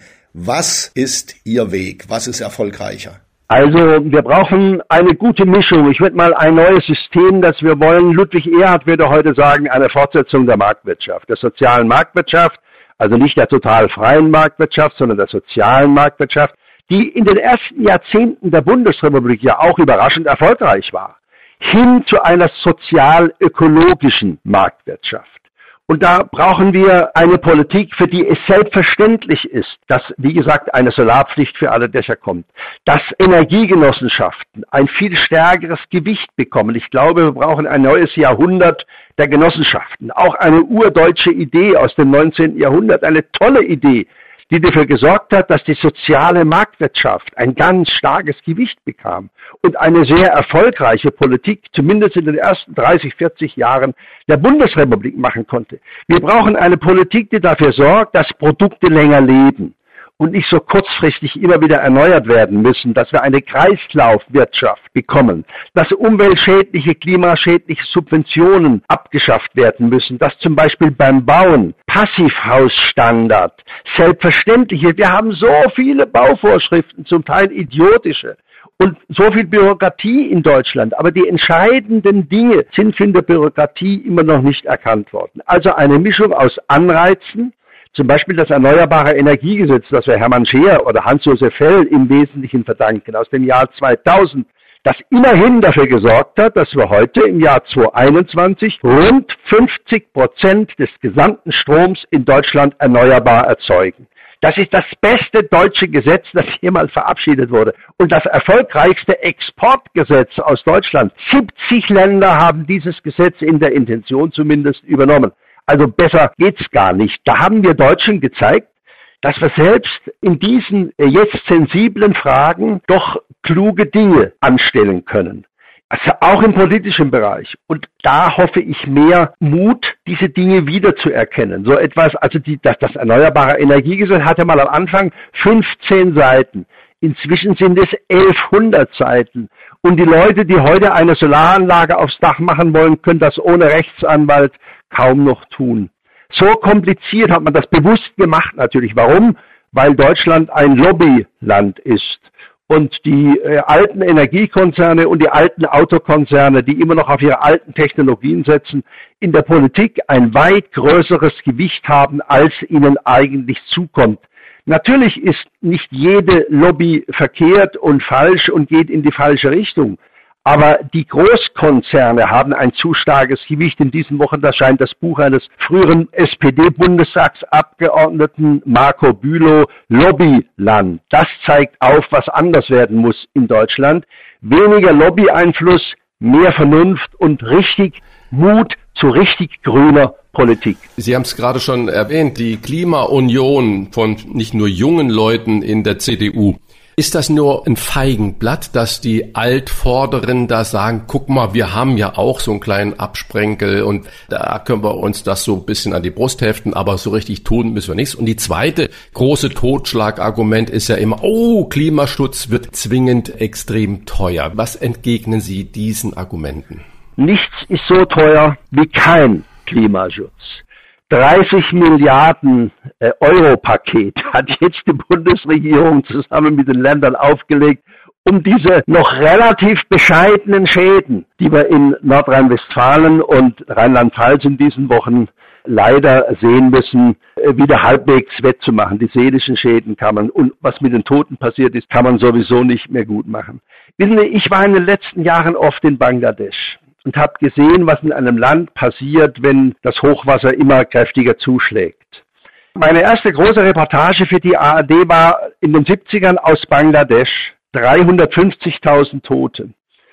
Und das Land liegt nur drei Meter über dem Meeresspiegel. Wenn man solche Dinge gesehen hat als äh, Berichterstatter, und Journalist, dann weiß man, was langfristig auf uns zukommt, dass das noch relativ kleine Katastrophen sind, die wir bisher zu verzeichnen haben. Und dass nichts teurer ist, als einfach so weiterzumachen wie bisher. Klimaschutz kostet, das ist richtig. Aber kein Klimaschutz kostet unsere Zukunft. Also nichts ist so teuer wie kein Klimaschutz. Das ist das Erste, was ich sage. Und zweitens, mehr Mut von allen Parteien. Das müssen wir Journalisten weit intensiver einfordern, als das bisher der Fall war. Ob die Klimaunion nur ein Feigenblatt ist, das kann man bezweifeln. Ich glaube nicht, dass Herr Laschet glücklich ist, wenn er aus der eigenen Partei Zunder bekommt, wegen seiner laschen Klimapolitik. Als ich Helmut Kohl angegriffen habe wegen seiner nach atomarer Nachrüstungspolitik war er auch nicht begeistert. Einige außerhalb der CDU haben damals gesagt, der Alt ist ja nur ein Feigenblatt. Kohl hat das überhaupt nicht gesehen. Der Kohl hat sogar gesagt, endlich sind wir den Alt los, als ich ausgetreten bin. Also ich glaube nicht, dass die Parteioberen in der CDU diese äh, sehr aktive Klimaunion als Feigenblatt betrachten, sondern die sind eher verärgert darüber, dass es sogar in der Union vernünftige Klimaschützer gibt. Wie verhindern wir denn, dass wir maßgebliche Kräfte und große Massen im Volk verlieren auf diesem Weg? Also ähm, Klimaschutz ist teurer. Viele können ihn sich nicht leisten, wenn man die, die individuellen Verhältnisse ansieht. Wie will man verhindern, dass die dann frustriert zur AfD wechseln? Und wenn wir es im Weltmaßstab betrachten, in den chinesischen Medien ist der Bericht des Weltklimarats überhaupt nicht dargestellt worden. Wie schafft man es, ich meine, hier wird diskutiert, ob in der Kantine von VW noch Currywurst gegessen wird. In China äh, qualmen die Kohlekraftwerke. Wie ja. bringt man die Chinesen hier dazu, weltweite Verantwortung zu übernehmen? Da gibt's ein Rezept. Äh, wenn du willst, dass der andere was tut, dann musst du es selber tun. Das weiß jeder, der in einer Partnerschaft lebt. Das ist im Privaten nicht anders wie in der Politik. Äh, aber wir brauchen halt eine gewisse Zeit, um das zu begreifen. Wir Menschen machen immer Fehler. Auch ich habe viele Fehler gemacht in meinem Leben. Aber irgendwann muss man lernen, dass das Lernen aus Fehlern die größte Lernaufgabe unseres Hierseins ist. Ich glaube, wir können die Chinesen und andere äh, nur überzeugen, wenn wir das vormachen, wenn wir selber tun. Und das hat ja, hätte ja auch große Vorteile für die deutsche Wirtschaft. Die deutsche Wirtschaft und die Solarforschung in Deutschland ist ja weltweit führend nach wie vor.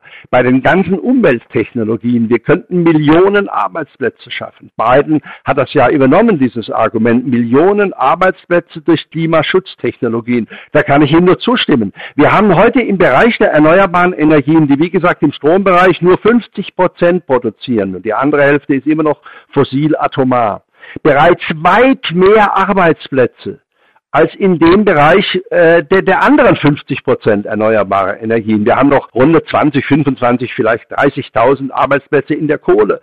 Und die sind wichtiger für die heutige Politik als die 300.000 Arbeitsplätze, die wir im Bereich der erneuerbaren Energien haben. Das ist unsinnig was da gemacht wird. Also wir Journalisten, das ist, es ist wirklich ein Hauptproblem, lieber Herr Kollege Jörges, dass wir Journalisten nicht intensiv genug aufgeklärt haben über diese Zusammenhänge. Aufklärung ist unser Job Absolut. und die Politik, die AfD wird umso größere Erfolge haben, je länger die Politik feige ist, die die Altparteien feige sind. Je feiger sie sind, desto mehr kann die AfD einfach ernten. Ja. Herr Alt, äh, Sie waren nie feige und mal weg von der Klimadiskussion, die wir ja jetzt ja ganz toll da geführt haben. Sie haben bei Dreisat früher das Magazin Querdenker moderiert. Ja. Sie hatten bislang, glaube ich, kein Problem mit dem Titel Querdenker. Bleibt der Missbrauch durch die Demonstranten, die Sie auch als Querdenker bezeichnen, Ärgert Sie das denn oder lachen Sie darüber? Also am Anfang habe ich mich geärgert, inzwischen lache ich darüber.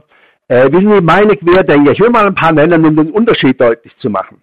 Meine Querdenker, das waren Michael Gorbatschow, der Dalai Lama, Hermann Scheer, Eugen Drewermann, Ernst Ulrich von Weizsäcker und solche Kaliber, die wirklich was zu sagen hatten, die Querdenker waren und mutig waren. Die heutigen Querdenker muss ich nicht beschreiben, das weiß jeder selbst, also das ist geradezu lachhaft, äh, dass die Leute sich Querdenker nennen, die nichts wollen als eine reaktionäre Politik, mindestens reaktionär, und den alten Nationalismus herbeibeten wollen, der nichts anderes war als Krieg, Krieg, Krieg. Also mit den heutigen Querdenkern können wir wirklich keine Zukunft gestalten, da braucht man mutige Politik und Politiker, die begreifen, dass der Klimawandel oder besser gesagt die Klimakatastrophe, sie ist ja da, es ist ja kein Wandel mehr, es ist bereits eine Katastrophe, wir haben es gerade erlebt durch die Hochwasser und durch die Waldbrände weltweit, die halbe Welt brennt ja zurzeit dass wir hier eine völlig andere und mutigere Politik brauchen. Sie haben mehr als drei Millionen Bücher zu politischen und spirituellen Themen verkauft. Drei Millionen. Und ihre Internetseite heißt Sonnenseite, die symbolisch für das steht, was sie seit Jahrzehnten umtreibt. Engagement, Gottvertrauen und das Vertrauen in den Menschen. Herzlichen Dank für dieses Gespräch. Franz Halt, bleiben Sie gesund und tatkräftig. Bleiben Sie gesund und munter und weiter aufklärend. Ja, und rütteln Sie auch weiter auf, weil solche Stimmen brauchen wir. Danke. Okay, schönen Dank. Danke. Aber gerne geschehen. War schön mit euch. Rauf und runter. Wolfgang Bosbach und Christian Rach sind die Wochentester. Tester, Tester.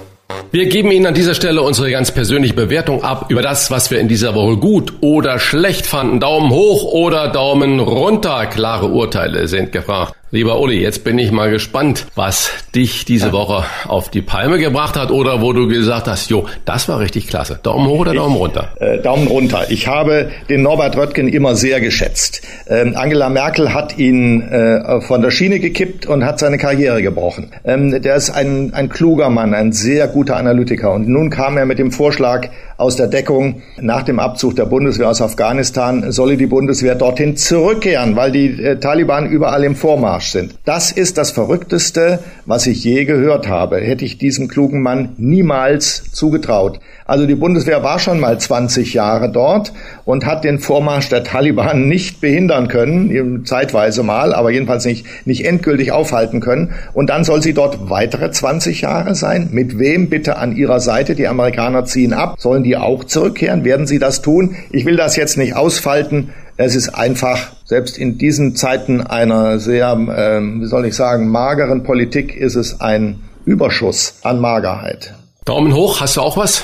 Daumen hoch, sage ich jetzt mal ein bisschen unterhaltsam. Mir hat ein Mensch vor zwei Tagen präsentiert, wie er Laschet nennt. Und zwar finde ich das ziemlich elegant zu beschreiben, wie Laschet die Erwartungen enttäuscht, um es vorsichtig zu formulieren. Er nennt nicht Laschet Lâché. Und dieses Lâché werde ich mir jetzt auch zu eigen machen. Das finde ich elegant, es ist nicht beleidigend und man weiß, jeder weiß genau, was damit gemeint ist. So, Christian, was hat dich in dieser Woche bewegt? Dich? Ja, äh, ich finde mit dreifachem Ausrufezeichen und zwar aufgepasst, aufgepasst, wirklich an die Wirtschaft gerufen. Weniger als eine halbe Million neue Ausbildungsverträge gab es 2020. So wenige gab es seit 40 Jahren nicht mehr.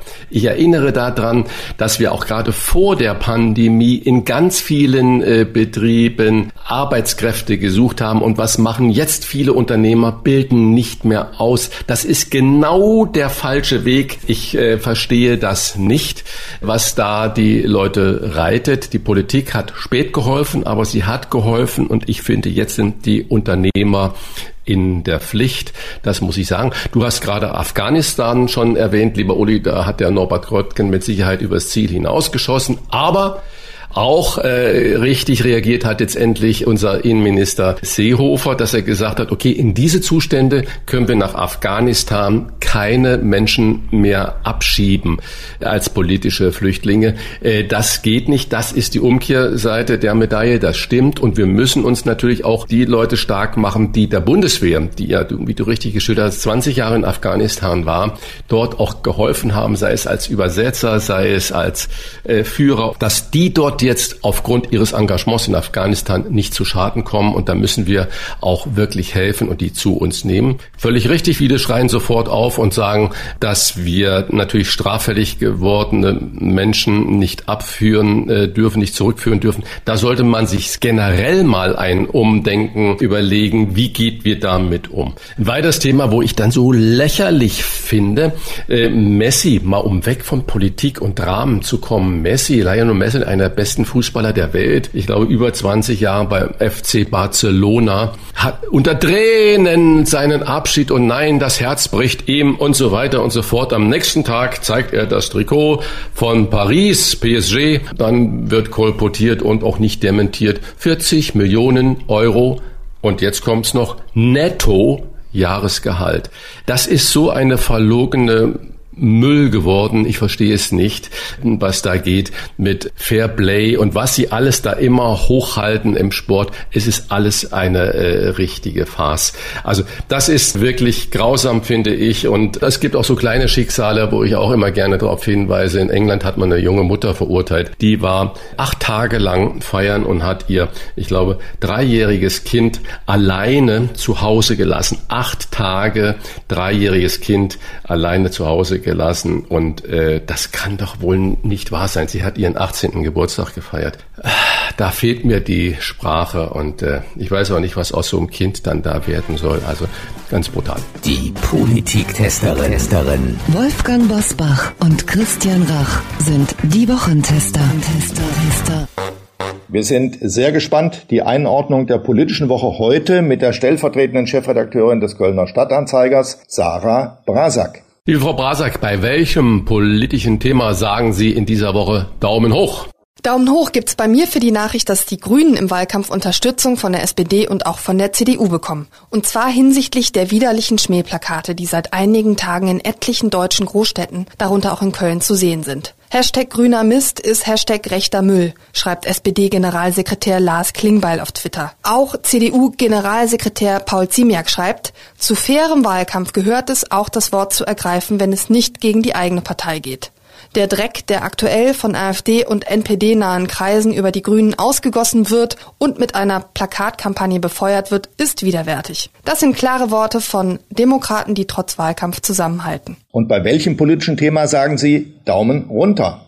Daumen runter. Und wieder einmal ist dieser Ausdruck zu flapsig für die entsetzliche Nachricht dahinter. Das sind die Meldungen, die uns aus Afghanistan erreichen. Es ist unsäglich, dass die Taliban das Land nur wenige Wochen nach dem Abzug des Militärs praktisch im Handstreich zurückerobert haben. Darunter leidet natürlich die Zivilbevölkerung. Der Westen ist in Afghanistan trotz des Einsatzes vieler Milliarden Euro nicht nur gescheitert, er ist wirklich krachend gescheitert, muss man sagen. Was er jetzt unbedingt tun muss, das ist die Friedensverhandlungen zwischen den Taliban und der afghanischen Regierung zu erzwingen. Unsere Politiktesterin bewertet auch immer, wer für sie in dieser Woche besonders positiv oder auch negativ aufgefallen ist. Wer also ist Ihr Aufsteiger oder Ihre Aufsteigerin der Woche? Mein Aufsteiger der Woche, das ist der jamaikanische Leichtathlet Hansley Parchment, der sich jetzt bei einer freiwilligen Helferin aus Tokio bedankt hat. Eine wirklich süße Geschichte, wie ich finde. Denn er hat seine Goldmedaille über 110 Meter Hürden bei den Olympischen Spielen in Tokio ihr zu verdanken. Und natürlich ist die freiwillige Helferin damit auch eine Aufsteigerin. Was war passiert? Parchment war an seinem großen Finaltag in Tokio in den falschen Bus gestiegen und an irgendeiner falschen Spielstätte gelandet. Eine Frau, die Frau, die Helferin, lieh ihm dann das Geld für ein Taxi, das ihn gerade noch rechtzeitig zu seinem Finale brachte. Mit Erfolg. Jetzt gab es ein Trikot vom Olympiahelden für die Frau zum Dank und natürlich auch das Geld für das Taxi zurück. Und wer ist Ihr Absteiger der Woche, Frau Brasak? Mein Absteiger der Woche heißt Klaus Wieselski und ist Chef der Gewerkschaft Deutscher Lokomotivführer. Die streikt und nicht nur das, sie droht auch mit weiteren Streiks und das mitten in der Ferienzeit und angesichts etlicher wichtiger Straßen, die von der Flutkatastrophe oder vom Hochwasser beschädigt worden sind. Nun weiß ich, dass Streiks immer zur Unzeit kommen und dass Streiks ihre Berechtigung haben. Aber ich glaube, den Vorwurf der Bahn, den die Bahn erhebt, nur 15 Stunden Zeit zu lassen zwischen Streikankündigung und Streikbeginn und das in Corona- und Sommerferienzeiten, diesen Vorwurf müssen sich die Lokführer in jedem Fall anziehen. Noch mehr Chaos ist eigentlich gerade so ziemlich das Letzte, was wir gebrauchen können. Vielen Dank an unsere Politiktesterin Sarah Brasak. Bis bald, wir freuen uns schon. Ich sage vielen Dank und auf Wiederhören. Was wird? Was wird? Wolfgang Bosbach und Christian Rach sind die Wochentester. Lieber Uli, ich habe gerade schon kurz über Fußball gesprochen. Lionel Messi bei Paris PSG Paris 40 Millionen Euro netto. An diesem Wochenende startet die Bundesliga wieder in die neue Saison. Das Auftaktspiel diesmal bei Sat 1 gesendet. Borussia Mönchengladbach gegen FC Bayern München. Interessiert dich Fußball? Und wenn ja, dein Tipp? Äh, Fußball interessiert mich sehr. In diesem Fall glaube ich nicht, dass Bayern gewinnt. Ähm, ich glaube ohnehin, dass Bayern eine komplizierte äh, Saison vor sich hat. Ich würde unterm Strich auf ein Unentschieden tippen. Vielleicht sogar auf einen Sieg von Gladbach mit einem Torunterschied, aber eher unterm Strich unentschieden 1 zu 1. Und meldest du dich dann bei Uli Hoeneß oder ist eure Fete immer noch am Laufen. Unsere Fehde ist nicht, unsere Freundschaft ist nicht wieder aufgeblüht, um so zu sagen. ja. Am Sonntag vor 25 Jahren hat Nokia das erste Smartphone der Welt vorgestellt. Wir erinnern uns an den Nokia 9000 Communicator, der wie ein aufklappbares Brikett aussah. Hast du den auch gehabt, Christian? Hast du ihn vielleicht noch? Nein, ich hatte nie ein Nokia, das muss ich leider gestehen, obwohl es ja wirklich Kult geworden ist. Und äh, 25 Jahre, das kommt uns ja heute wie Steinzeit vor. Das muss man sich mal überlegen. Mein erstes Handy war so ein kleines Siemens-Handy und ich kann das ruhig auch sagen, das war, als äh, wir dann eine Tochter bekommen sollten. Das heißt, meine Frau hochschwanger da haben wir gesagt, komm, jetzt steigen wir auch in den Sektor ein, damit ich als viel arbeitender Mensch immer erreichbar bin. Und das war so ein kleines äh, Siemens-Handy, also kein Nokia. Am Montag startet um 22.15 Uhr die neue Nachrichtensendung RTL Direkt mit dem ehemaligen Tagesschausprecher Jan Hofer. Eigentlich hätten wir das natürlich auch Franz Alt alles fragen können. Und lieber Uli, wird das was? Äh, hat RTL da einen richtigen Draht zu oder äh, ist das jetzt so ein Anflug an Seriosität, den Sie da haben wollen? Naja, Infooffensive nennt sich das und Sat1 hat ja auch sowas vor. Ich glaube daran nicht. Es wäre nicht schlecht, wenn es das gäbe, wenn also bei der seriösen, ernsthaften, wirklich bemühten und mit Recherchen verbundenen Nachrichtengebung im Fernsehen eine Konkurrenz zu ARD und ZDF entstehen würde, damit die nicht einschlafen. Aber bei RTL glaube ich eher, dass der Ehrgeiz von Spitzenmanagern dahinter steht. Gibt es ja im Moment einen Streit. RTL übernimmt und wer auch den fusionierten Sender, der mit äh, früheren äh, Zeitschriftenverlag Gruner und Jahr zusammengegangen ist, da sind mir eher die Motive zu suchen, warum RTL das tut. Ich erwarte davon nichts. Ich werde vielleicht mal reingucken, um mir das anzugucken, aber ich habe das nicht in meinen Tagesablauf eingepreist und noch weniger tue ich das bei Sat 1. Aber kann ich da mal kurz nachfragen? Ist es nicht zuerst einmal auch sehr löblich, dass man sagt, Menschenskinder, ähm, die Zeiten von Trash und äh, Soaps, die neigt sich dem Ende. Dann wollen wir als Marktführer bei den privaten Anbietern auch in eine seriöse Sparte gehen und die besetzen. Ist das nicht ein ehrbares Ziel? Das wäre es, wenn sich wirklich die Zeit des Trash dem Ende entgegenneigen würde, sehe ich aber nicht. Ähm, das Programm von RTL ist, wie es wird auch so bleiben, wie es war. Und mit einer Nachrichtensendung zusätzlich ist das nicht auszugleichen. Also ich rate da, ich bin mal vorsichtig, rate dazu, auf dem Teppich zu bleiben und nicht zu viel zu erwarten. So, und nun, lieber Christian, Kardinal Rainer Maria Wölki wird am Mittwoch 65 Jahre alt. Was schreibst du ihm ins Geburtstagstagebuch? Oha, das ist ja natürlich eine schwierige Sache. Also erst einmal sage ich, egal wie man zu so jemand steht, bleiben Sie gesund und mit 65 können Sie in Rente gehen. Nutzen Sie diese Chance doch, lieber Kardinal Wölki, und bitten Sie den Papst um den Eintritt ins Rentenalter, dann würden sie diesen so wichtigen Stuhl in der katholischen Kirche in Köln äh, freimachen. Das wäre doch was Tolles und sie könnten noch äh, forschen und Gutachten in Auftrag geben und wenn dann die Ergebnisse Ihnen nicht passen, können Sie sie trotzdem veröffentlichen. Das würde ich ihm ins Geburtstagsbuch hineinschreiben. Das ist nun wirklich ja. sehr viel Mühe. Ich weiß gar nicht, ob er so viel Mühe verdient hat. Ich würde ihm nur ein Wort reinschreiben. Abdanken. Ja, ja, das ist ja Rente, Rentenalter ja. ist auch. Ja, ja, ja. Gut, das ist die, Vor schon, die, Vor die Vornehmung. ich schon verstanden. Ja, ja, ja. Äh, jemand, der noch überhaupt nicht abgedankt ist und immer wieder auftaucht und das äh, über viele, viele Jahrzehnte jetzt. Ich habe früher Robert Lemke. Es gab nur Schwarz-Weiß-Fernseher, das mhm. Rateteam und da war sie schon zugange. Die Rede ist von Marianne Koch, Schauspielerin. Sie war ja eine der schönsten deutschen Schauspielerinnen und hat dann gesagt, dem ganzen Zirkus, äh, da steige ich aus, hat Medizin studiert studiert und hat sich dann auch auf Ernährung und auf Wohlfühlen spezialisiert. Und diese äh, Frau Dr. Marianne Koch wird 90 Jahre alt und sie schreibt immer noch Bücher, moderiert und gibt auch Interviews. Ihr Gesundheitskonzept scheint irgendwie aufzugehen. Oder wie siehst du das, lieber Uli? Ich sehe das ganz genauso. Ich glaube, wer achtsam mit sich selbst umgeht, wer nicht aufhört zu denken und sich zu regen, der lebt länger. Ich glaube, dass die 90 Jahre noch weit entfernt sind von dem Maß ihres Lebens. Das wünsche ich ihr jedenfalls. Ich bin davon überzeugt. Ich habe sie vor kurzem nochmal in drei nach neun äh, mit dem geschätzten Giovanni Di Lorenzo gesehen. Und da hat sie unglaublich toll äh, geantwortet, brilliert in ihren äh, Beschreibungen. Also da ziehe ich wirklich meinen Hut vor 90 Jahre und ähm, so klar und deutlich positioniert und voll im Leben. Gratulation, liebe Marianne Koch.